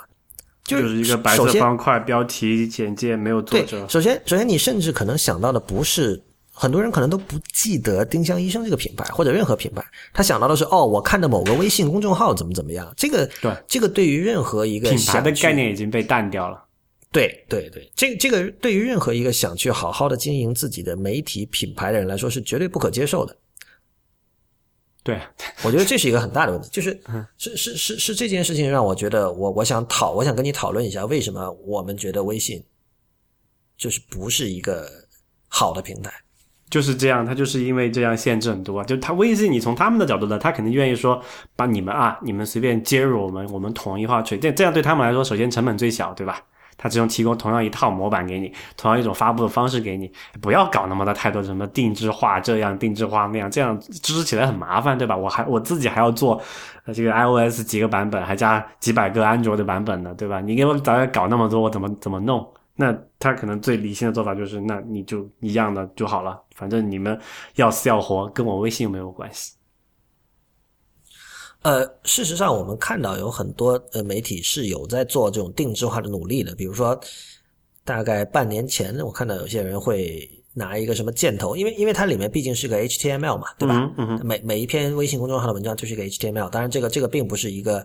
像真正的网页那样，你可以。非常高度的去定制，但是还是有一定的空间的。比如有人会拿箭头指着那个自己的那个公众号的那个名字、那个链接，然后说什么只有百分之几，据说只有百分之几的人会去点那个链接，是吧？嗯，就大家会做这种一定程度的订阅。但是我觉得从设计角度说，微信公众号对于媒体来说是一个非常糟糕的，让你没有办法伸展开的一个一个一个 site，一个一个场。嗯。就是你你的内容会在形式上变得完全的同质化。我我最近也有问一些朋友，我说你究竟有没有哪个微信公众账号是你经常经常真正的去看的？你知道我们可能很每个人都订阅了很多公众号，但是很多时候你你并不真的去看它，哪怕是有这种提醒，你也不去看的。我觉得这里还有个问题，就是说把各种时间线混为一谈的问题。微信已经做了很多努力，比如说。把这个所有的这种订阅的公众账号折叠起来放成一栏，而不是说像最早的最早的那样跟所有你的朋友发来的信息混在一起，对吧？对，他现在。但是，但是我觉得这里仍然有一个问题，就是你知道，在很多社交场合，呃，尤其是你遇到中国人，你在世界的任何角落遇到中国人，他现在来说，他会跟你第一句话说：“哎，咱们加个微信吧。”我我非常不喜欢这。我非常不喜欢随便跟陌生人加微信，因为你知道什么？就是比如以前你可能是加一个手机号，对吧？对。但是手机号肯定是有事儿才找你，一般来说不会找你的。但是由于微信把，由于微信有这样的一个所谓时个人时间线，也就是朋友圈这么一个概念，嗯，本来是一个纯粹业务往来的一个一个联系人，突然侵入了你的一个私人空间。他现在不是在那个添加的时候可以说选择不看他的时间线吗？我我知道啊，就是但但你知道这个这都是我觉得这都是熵增吧，就是说你你功能多了，肯定你会带来麻烦，然后它会给你有一个开关，你可以去定制化，嗯，呃，用户可控。但是我们都知道这个默认值的威力是很大的，对吧？对对，就是就我觉得这里有一个问题，就是他就微信得想办法避免 QQ 的那个那个覆辙。这我不知道大家还记不记得那个情况，就是 QQ 里面你会加了哎是个人，哎我认不认不认，就是稍微说 acquaintance 这种人，你都加一个 QQ，然后后来不是 QQ 有那个叫什么呃 Q Zone 还是什么玩意儿来啊？，Q Zone 就是 QQ 空间，对对对，然后就会就是也就有一个有有有这么一个时间线的概念了嘛，就会发现我操里面什么乱七八糟的都有，而且本来 Q 的那个产品当时但当时环境有限啊，浏览器的也比较糟糕，然后它整个设计有用用了很多 Flash 的东西，还加了一些各种各样的乌七八糟的东西，做的很屎，这个就不吐槽。但是起码这个本质原因，我觉得还是就是说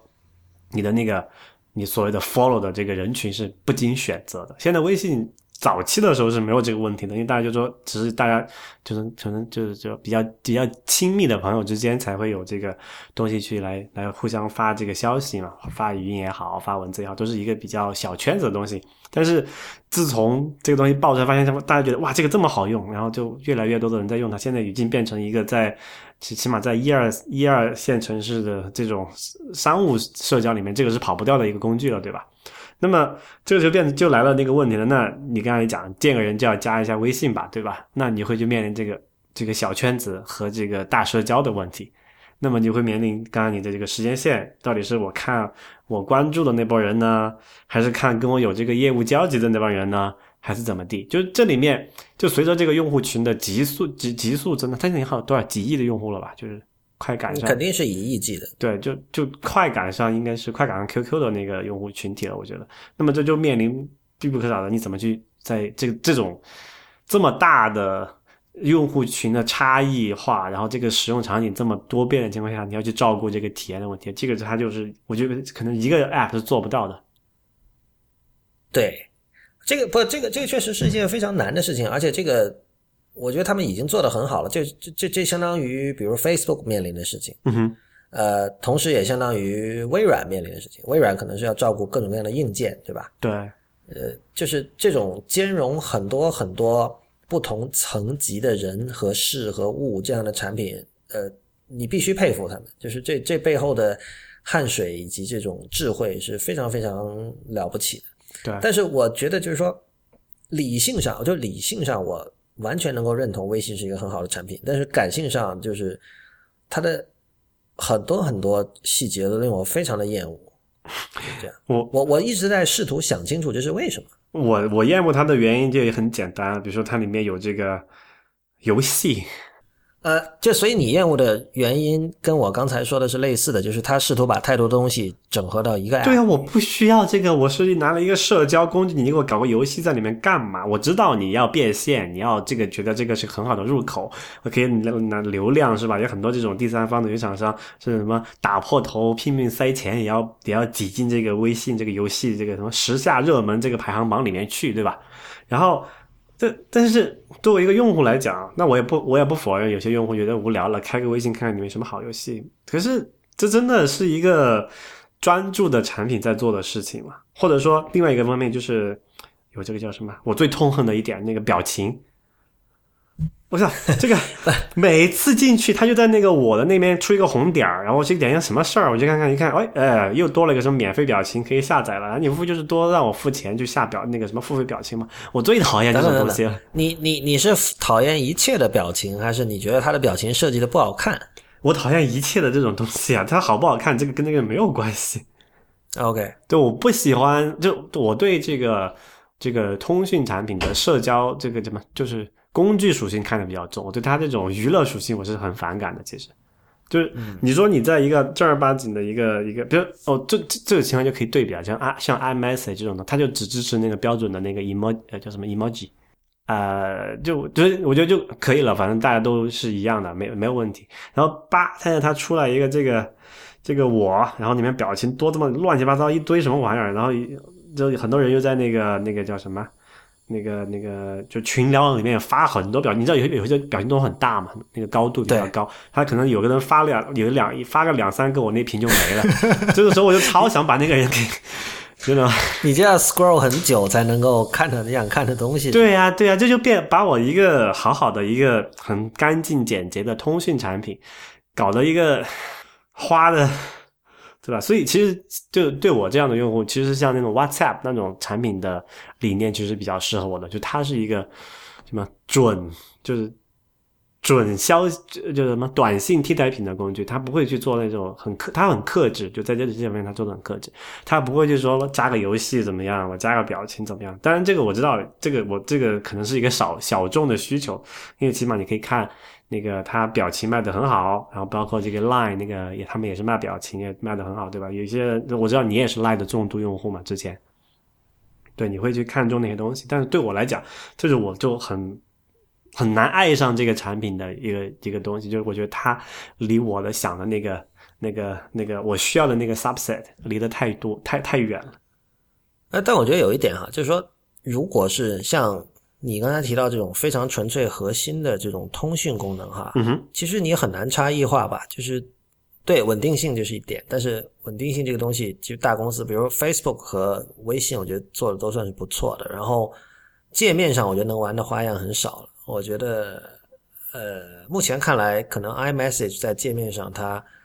它考虑的更加的全面，但是我完全不觉得说微信或者其他几家有什么问题。嗯哼，就是对，绝对 good enough。那么，如果你去做微信或者你去做任何这样的产品，你肯定要考虑说，我我得我得跟别人不一样嘛，就是让别人来用我。对，那除了推广啊什么那些该花的钱那都都做，还有或者自己公司有别的产品可以提携一下，这都可以做。但是就是说你，嗯，你得有一些东西让自己显得跟别人不一样嘛。就我觉得不一定要把所有东西都做在一个东西里面，所以这一点上，我觉得那个就是 Zuckerberg 他讲的那个，就是前面他哪一期有个采访讲的嘛，就是为什么他们要把这些单独的功能拆解出来。比如说我们现在看到有 Facebook 那个主的 App，有那个 Messenger，还有他们之前还做了什么视频啊，就乱七八糟的，还有后来收购了 Instagram，就是他其实是把这种呃通过这种 App。的区别，把这个用力完全区分出来，然后针对那个用力做一个单独的优化。比如说我，比如说我不用这个 Messenger，那我觉得，因为我上 Facebook 的主要一个用途就是看看别人在干嘛，我并不需要用那个和人直接的进行沟通，对吧？所以我觉得我可以不用那个。但是 Facebook 这个主的 App 我是有安装的。那同样的道理，比如说这个呃微信这个，那如果你把你想象一下，把它解绑出来，你把这个时间线和这个就是通讯这块东西，就是所谓的。订阅号和这个朋友圈这个东西拆解出来，到单独的一个 app 里面去，然后你把微信这个本身保留成一个比较基本的这种通讯工具，那我觉得对我来说，我就可以避免这种不爽嘛。你就我就用它的通讯功能就好了，不要去搞 给我搞那么多乱七八糟的东西。嗯，所以我觉得就是在 mobile 上面有确实是有这样的各种各样的限制。就是其实不光是在 mobile 上面，就是哪怕你在 PC 上面，你都不要。在做产品的时候，不要把它做的太大太复杂，不然真的你很难避免那个什么 QQ 的那种感觉。现在 QQ 做的就在手机上面用的人已经比较少了吧？我觉得就是一个最主要的原因就是，就是它给用户的心理和认知的负担太重了。我需要我我需要把这东西简化一下，我才能够啊心安理得的去去去去觉得这个产品好，就是这样子。那你觉得微信公众账号呢？刚才。没有问你这方面的意见，就是比如说你你有哪个微信公众账号你是呃非看不可的嘛？我我一个微信公众账号我都不订阅，因为首先一点呃，这可能跟兴趣点有关系啊。我看到我喜欢关注的东西，我在国内也比较难 找到呃有那种适合的平台或者这种适合的地方可以去发，就所以我关注国外的这种媒体会比较多一点。然后 Twitter 上我会关注很多人。或者是这种账号去去，他会去发表，就会转发一些我感兴趣的东西，就是在这内容源上，我觉得就很难去爱上它了哈。然后第二就是 OK 像你说那个展现形式的问题，就是他现在虽然说是把所有的订阅号归到一个订阅号的这么一个叫什么标签里面，它是长得像一个连对话的这种形式，但是怎么讲？我觉得这种订阅的最主要的问题就是我不能去很好的线性的把那个所有东西都看完，就是一条时间线下来，因为它那个还是订阅号的内容是分每个号来决定的嘛，就是我不能说今天有什么更新是哪来自哪几个号，我能够一次性的把它看好看完，而且我们没有办法去做一个什么呃很好的什么保存啊之类的事情，我觉得就是一个。但是，它现在有收藏，但是我觉得，因为它是一个封闭的系统嘛，我不太喜欢这种东西。首先，它只有在这个就是就是手机端有，那客户端那个什么就是桌面版也不是很方便。但我希望能够跨平台，它又做不到，所以在这种方面对我来讲，它有其实各种各样的不爽和不便。而且我我对这种这种什么 World Garden 就是封闭式的花园，这本质上是有抵触的嘛，所以我对它是没有什么好感。我我其实在想的是另外一件事哈，就是我知道你之前也有看那个 John Gruber 今年在 XOXO Festival 的演讲，嗯哼，啊，他讲了 Darren Fireball 的整个历史，然后他说到一个转折点是 Google Reader，因为在 Google Reader 出现之前，他是采请这个读者呃付费支持，就是你要么花十九美元成为会员，你成为会员呃，或者你买二十九美元的一条一件 T 恤自动成为会员。成为会员之后呢，因为他当时那个免费的那条 RSS 它是不输出全文的，嗯，摘要。那么如对，如果你成为了会员之后，他会给你一个就是加了密码锁定的一个 RSS feed。嗯，但是后来 Google Reader 出来之后呢，就是整个 RSS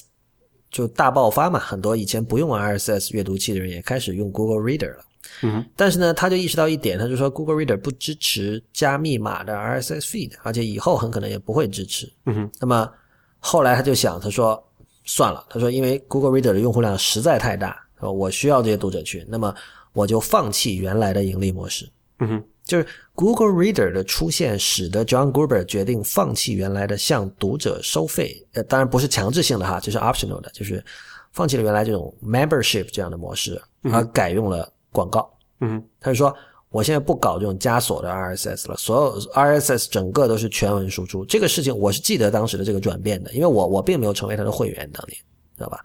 然后今天听了我才知道，哦，是因为这个，所以所以我就在想哈，这跟、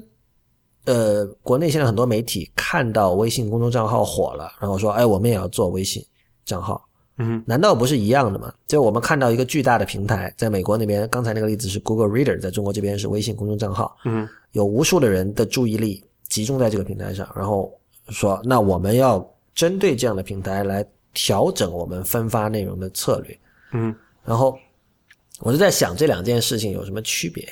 你觉得有什么区别？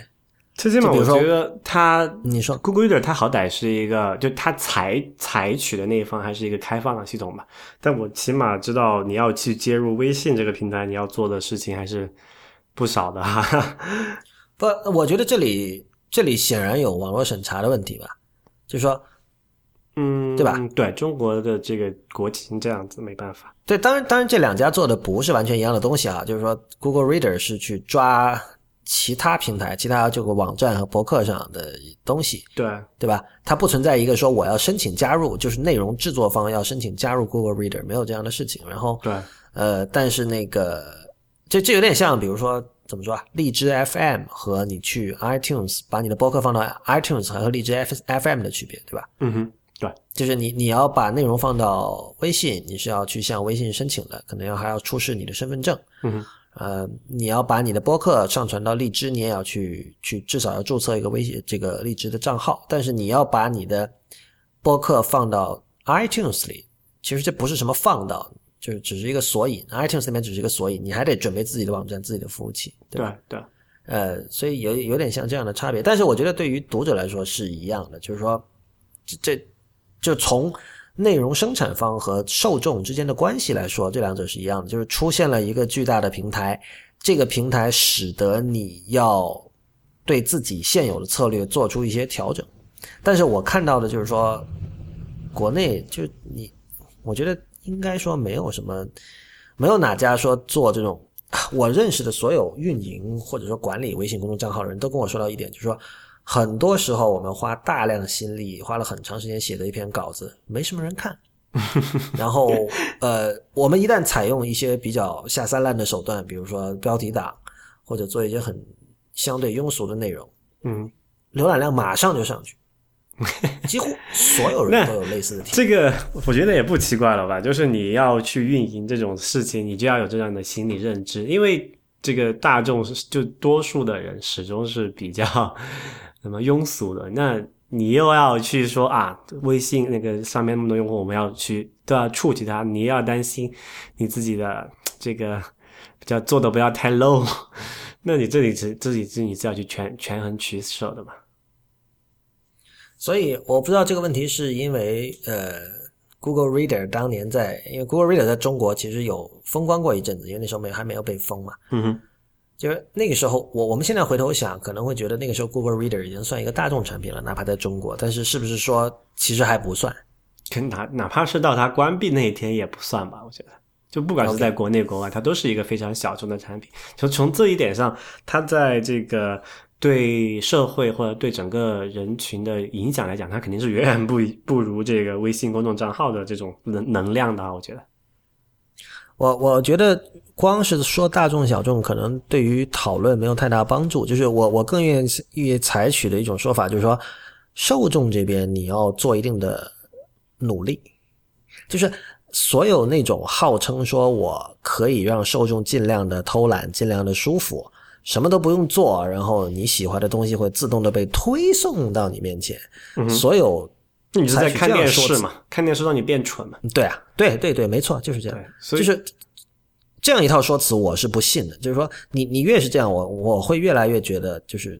在你这个生态圈下的内容，最终一一定是越来越往低处走。对，就是其实已经在各大平台都已经应验了这件事情了吧？就好像 Facebook 也是这样子，呃，国内之前火过一阵子的那个什么人人也是这样子。对我我就觉得就是这这里面有很多问题，就是确实我我现在也没有办法非常明确的表达出来，但是。就是为什么微信公众账号会这么迅速的，呃，就它的内容会往往下走，走的这么的快？就是这个，反正我觉得我我个人就就理解，就是如果就刚才你讲那个，他们做运营的人会有这么一种尴尬的两难的选择，那个必然就是这个一个结果嘛，所以。你要么你就坚持自己的原则，做好内容，做精华，你就不要太再去顾及这个有多少人看，因为大多数人是不会看的。你说，说起码大多数人如果有那个就所谓你想要的那种 高端用户，他估计也不会多少闲动功夫在微信公众号里面看你的东西。我我觉得有一点吧，就是这句话可以说是说给说给就是任何现在正在做微信公众号或者是未来将要做的。就想自己做一个运营这样的一个所谓个人媒体或者什么也好新媒体的人听的，就是说，你可以有微信公众号，但你不能只有微信公众号，对，就是你得有一个网站。说白了，对，它只是一个你选择一个平台而已，而且这个平台以后怎么样还很难说，就是你还是要为自己留一条后路的。不是，我发现现在很多人已经有这样的一种思维，他他觉得其实网站是可有可无的，因为毕竟大家大部分的阅读是在微信里进行的，所以。反而你会，他会觉得哦，我做一个网站，我是不是还要去搞 SEO，对吧？嗯哼。然后我怎么让别人知道这个网站就很麻烦。那微信多方便，但我觉得其实这样你真的是把灵魂出卖给了魔鬼。就是我对我来说哈，如果你任何媒体你只有一个微信公众号，你的公信力几乎就是零了。就是我我 我是不会去跟别人推荐，沦沦为一个什么营销号了，对吧？不一定沦为营销号，就是我知道很多，我有很多朋友是在非常认真的在经营微信公众号，嗯哼，他们发的东西，我相信里面有很多是是有价值的东西，但是它出现在这个平台，给我的感觉就是已经被污染掉了。这个这个这个没有办法，这是很直接的一种一种反应。我知道这期的讨论，就最后这个问题的讨论，可能会令很多听众觉得不满足或者不满意，但是目前为止我能做到的都是我能说到的就是这个程度，就是这里面有一些。很不太所以所以本质上还是因为你觉得它不够开放嘛？是这个原因吗？呃，我不，我换换换换一个场景，你假设一下，我我给你描述一个场景，你会觉得怎么样？就是假设微信公众号现在不是这种形式，而是它采用采用像类似 Google Reader 那种方式，就是它是去抓取你网站上的内容，然后进行一个简单的重新的一个排版吧，满足这个手机里面的那个那个展呈现方式。然后这个呃运营这个账号的人，他不需要去为微信公众账号里面发布内容专门做一任何定制，他只需要在自己的网站上去发布这个东西。你还会这样想吗？你还会觉得但是我跟你讲，你你知道现在有很多这种微信公众账号，它是没有别的平台的，就微信账号是它唯一的平台，你知道吧？对对对，对我知道。在这种情况下，微信的状况和你刚才描述的，我觉得没有本质区别，尤其对于读者来说。但是我觉得对，就对于你个人，你描述那种情况下，你还你还会觉得那种情况是你会不相信它的这个可信度的吗？嗯，我没有办法回答这个问题，因为确实挺难想象的。嗯但但我是觉得，呃，可能跟封闭性有一定的关系。就刚刚我们说到，在设计上你能做的定制是有限的。然后，就我觉得最简单的说法，这这这个问题，我觉得就是我们可能也都有一些朋友是不喜欢微信的。如果我们跟他们聊这个话题，我们说哦，这是这个平台的气质问题，可能一句话就解决了。但是像在这样像 IT 公论这样一个面对更多人的这样的一个节目，我我希望能够把事情说清楚。但是我觉得我今天失败了，我没有能做到这点，所以所以其实我觉得这个也也不一定会一定会有一个什么客观的理由，就是一个感情感的因素嘛。就是像我们这样，我知道，我知道，就是我刚才就讲嘛，如果是在呃气味相投的朋友之间，这这个答案是可以接受的。但是在一个公共的一个空间里说话，我我希望能够有更切实的理由。不过我觉得其实也无所谓，其实也无所谓啦，就好像我们做节目一样，就是我们也不一定每次都会提供一些所谓的公正客观的分析或者是评论，我们也是人，我们也是有感情的。这样我们做节目也可能，比如说这种语音节目，特别是相比于文字而言，那可能更多的是在侧重在这一方面。那比如说我们今天。讨论了这么久，我我也大概大概理解你为什么不喜欢那个微信。然后我刚才我也讲了，我不喜欢微信的一些非常主观、非常个人化的原因。我觉得这也是没有问题的。好吧，我反正那个呃，如果大家对这个问题有什么别的想法，欢迎跟我们讨论。我我承认刚才我的关于这个问题的论述其实是有有欠缺的，所以或者下次有什么更多新的想法，可以再跟大家讲。嗯呃，按照刚才所说的，我们这个每期节目还是要限制在两小时之内吧。所以那个今天节目到这里也差不多了，现在是一小时五十四分，非常感谢大家的收听，也欢迎大家在我们的社交网络关注我们。我们在新浪微博叫 IT 公论，公平的公，论点的论，在 Twitter、Instagram 和微信公众账号都是叫 IT 公论的全拼。啊，好讽刺啊！我们说了这么多微信公众账号的不好，我们最终还是爆出了我们的微信公众账号。虽然那个账号订阅，对，虽然那个账号我其实也很久没有更新了，因为我我看不出可以用它来干什么。说白了，就对我来说，而且而且那个它后台也确实很不好用，就是这样。对加上我刚才的那一番很没有说服力的理由吧，就是反正这个账号一直是荒废着，所以大家如果不想订阅或者要取消订阅，这个都都是都是可以的，是是，对吧？嗯呃，OK，那今天节目就到这里结束，谢谢大家的收听，也欢迎大家收听 IPM 播客网络旗下的另外四档节目《太医来了》《未知道》《内核恐慌》以及《流行通信》，我们下期再见。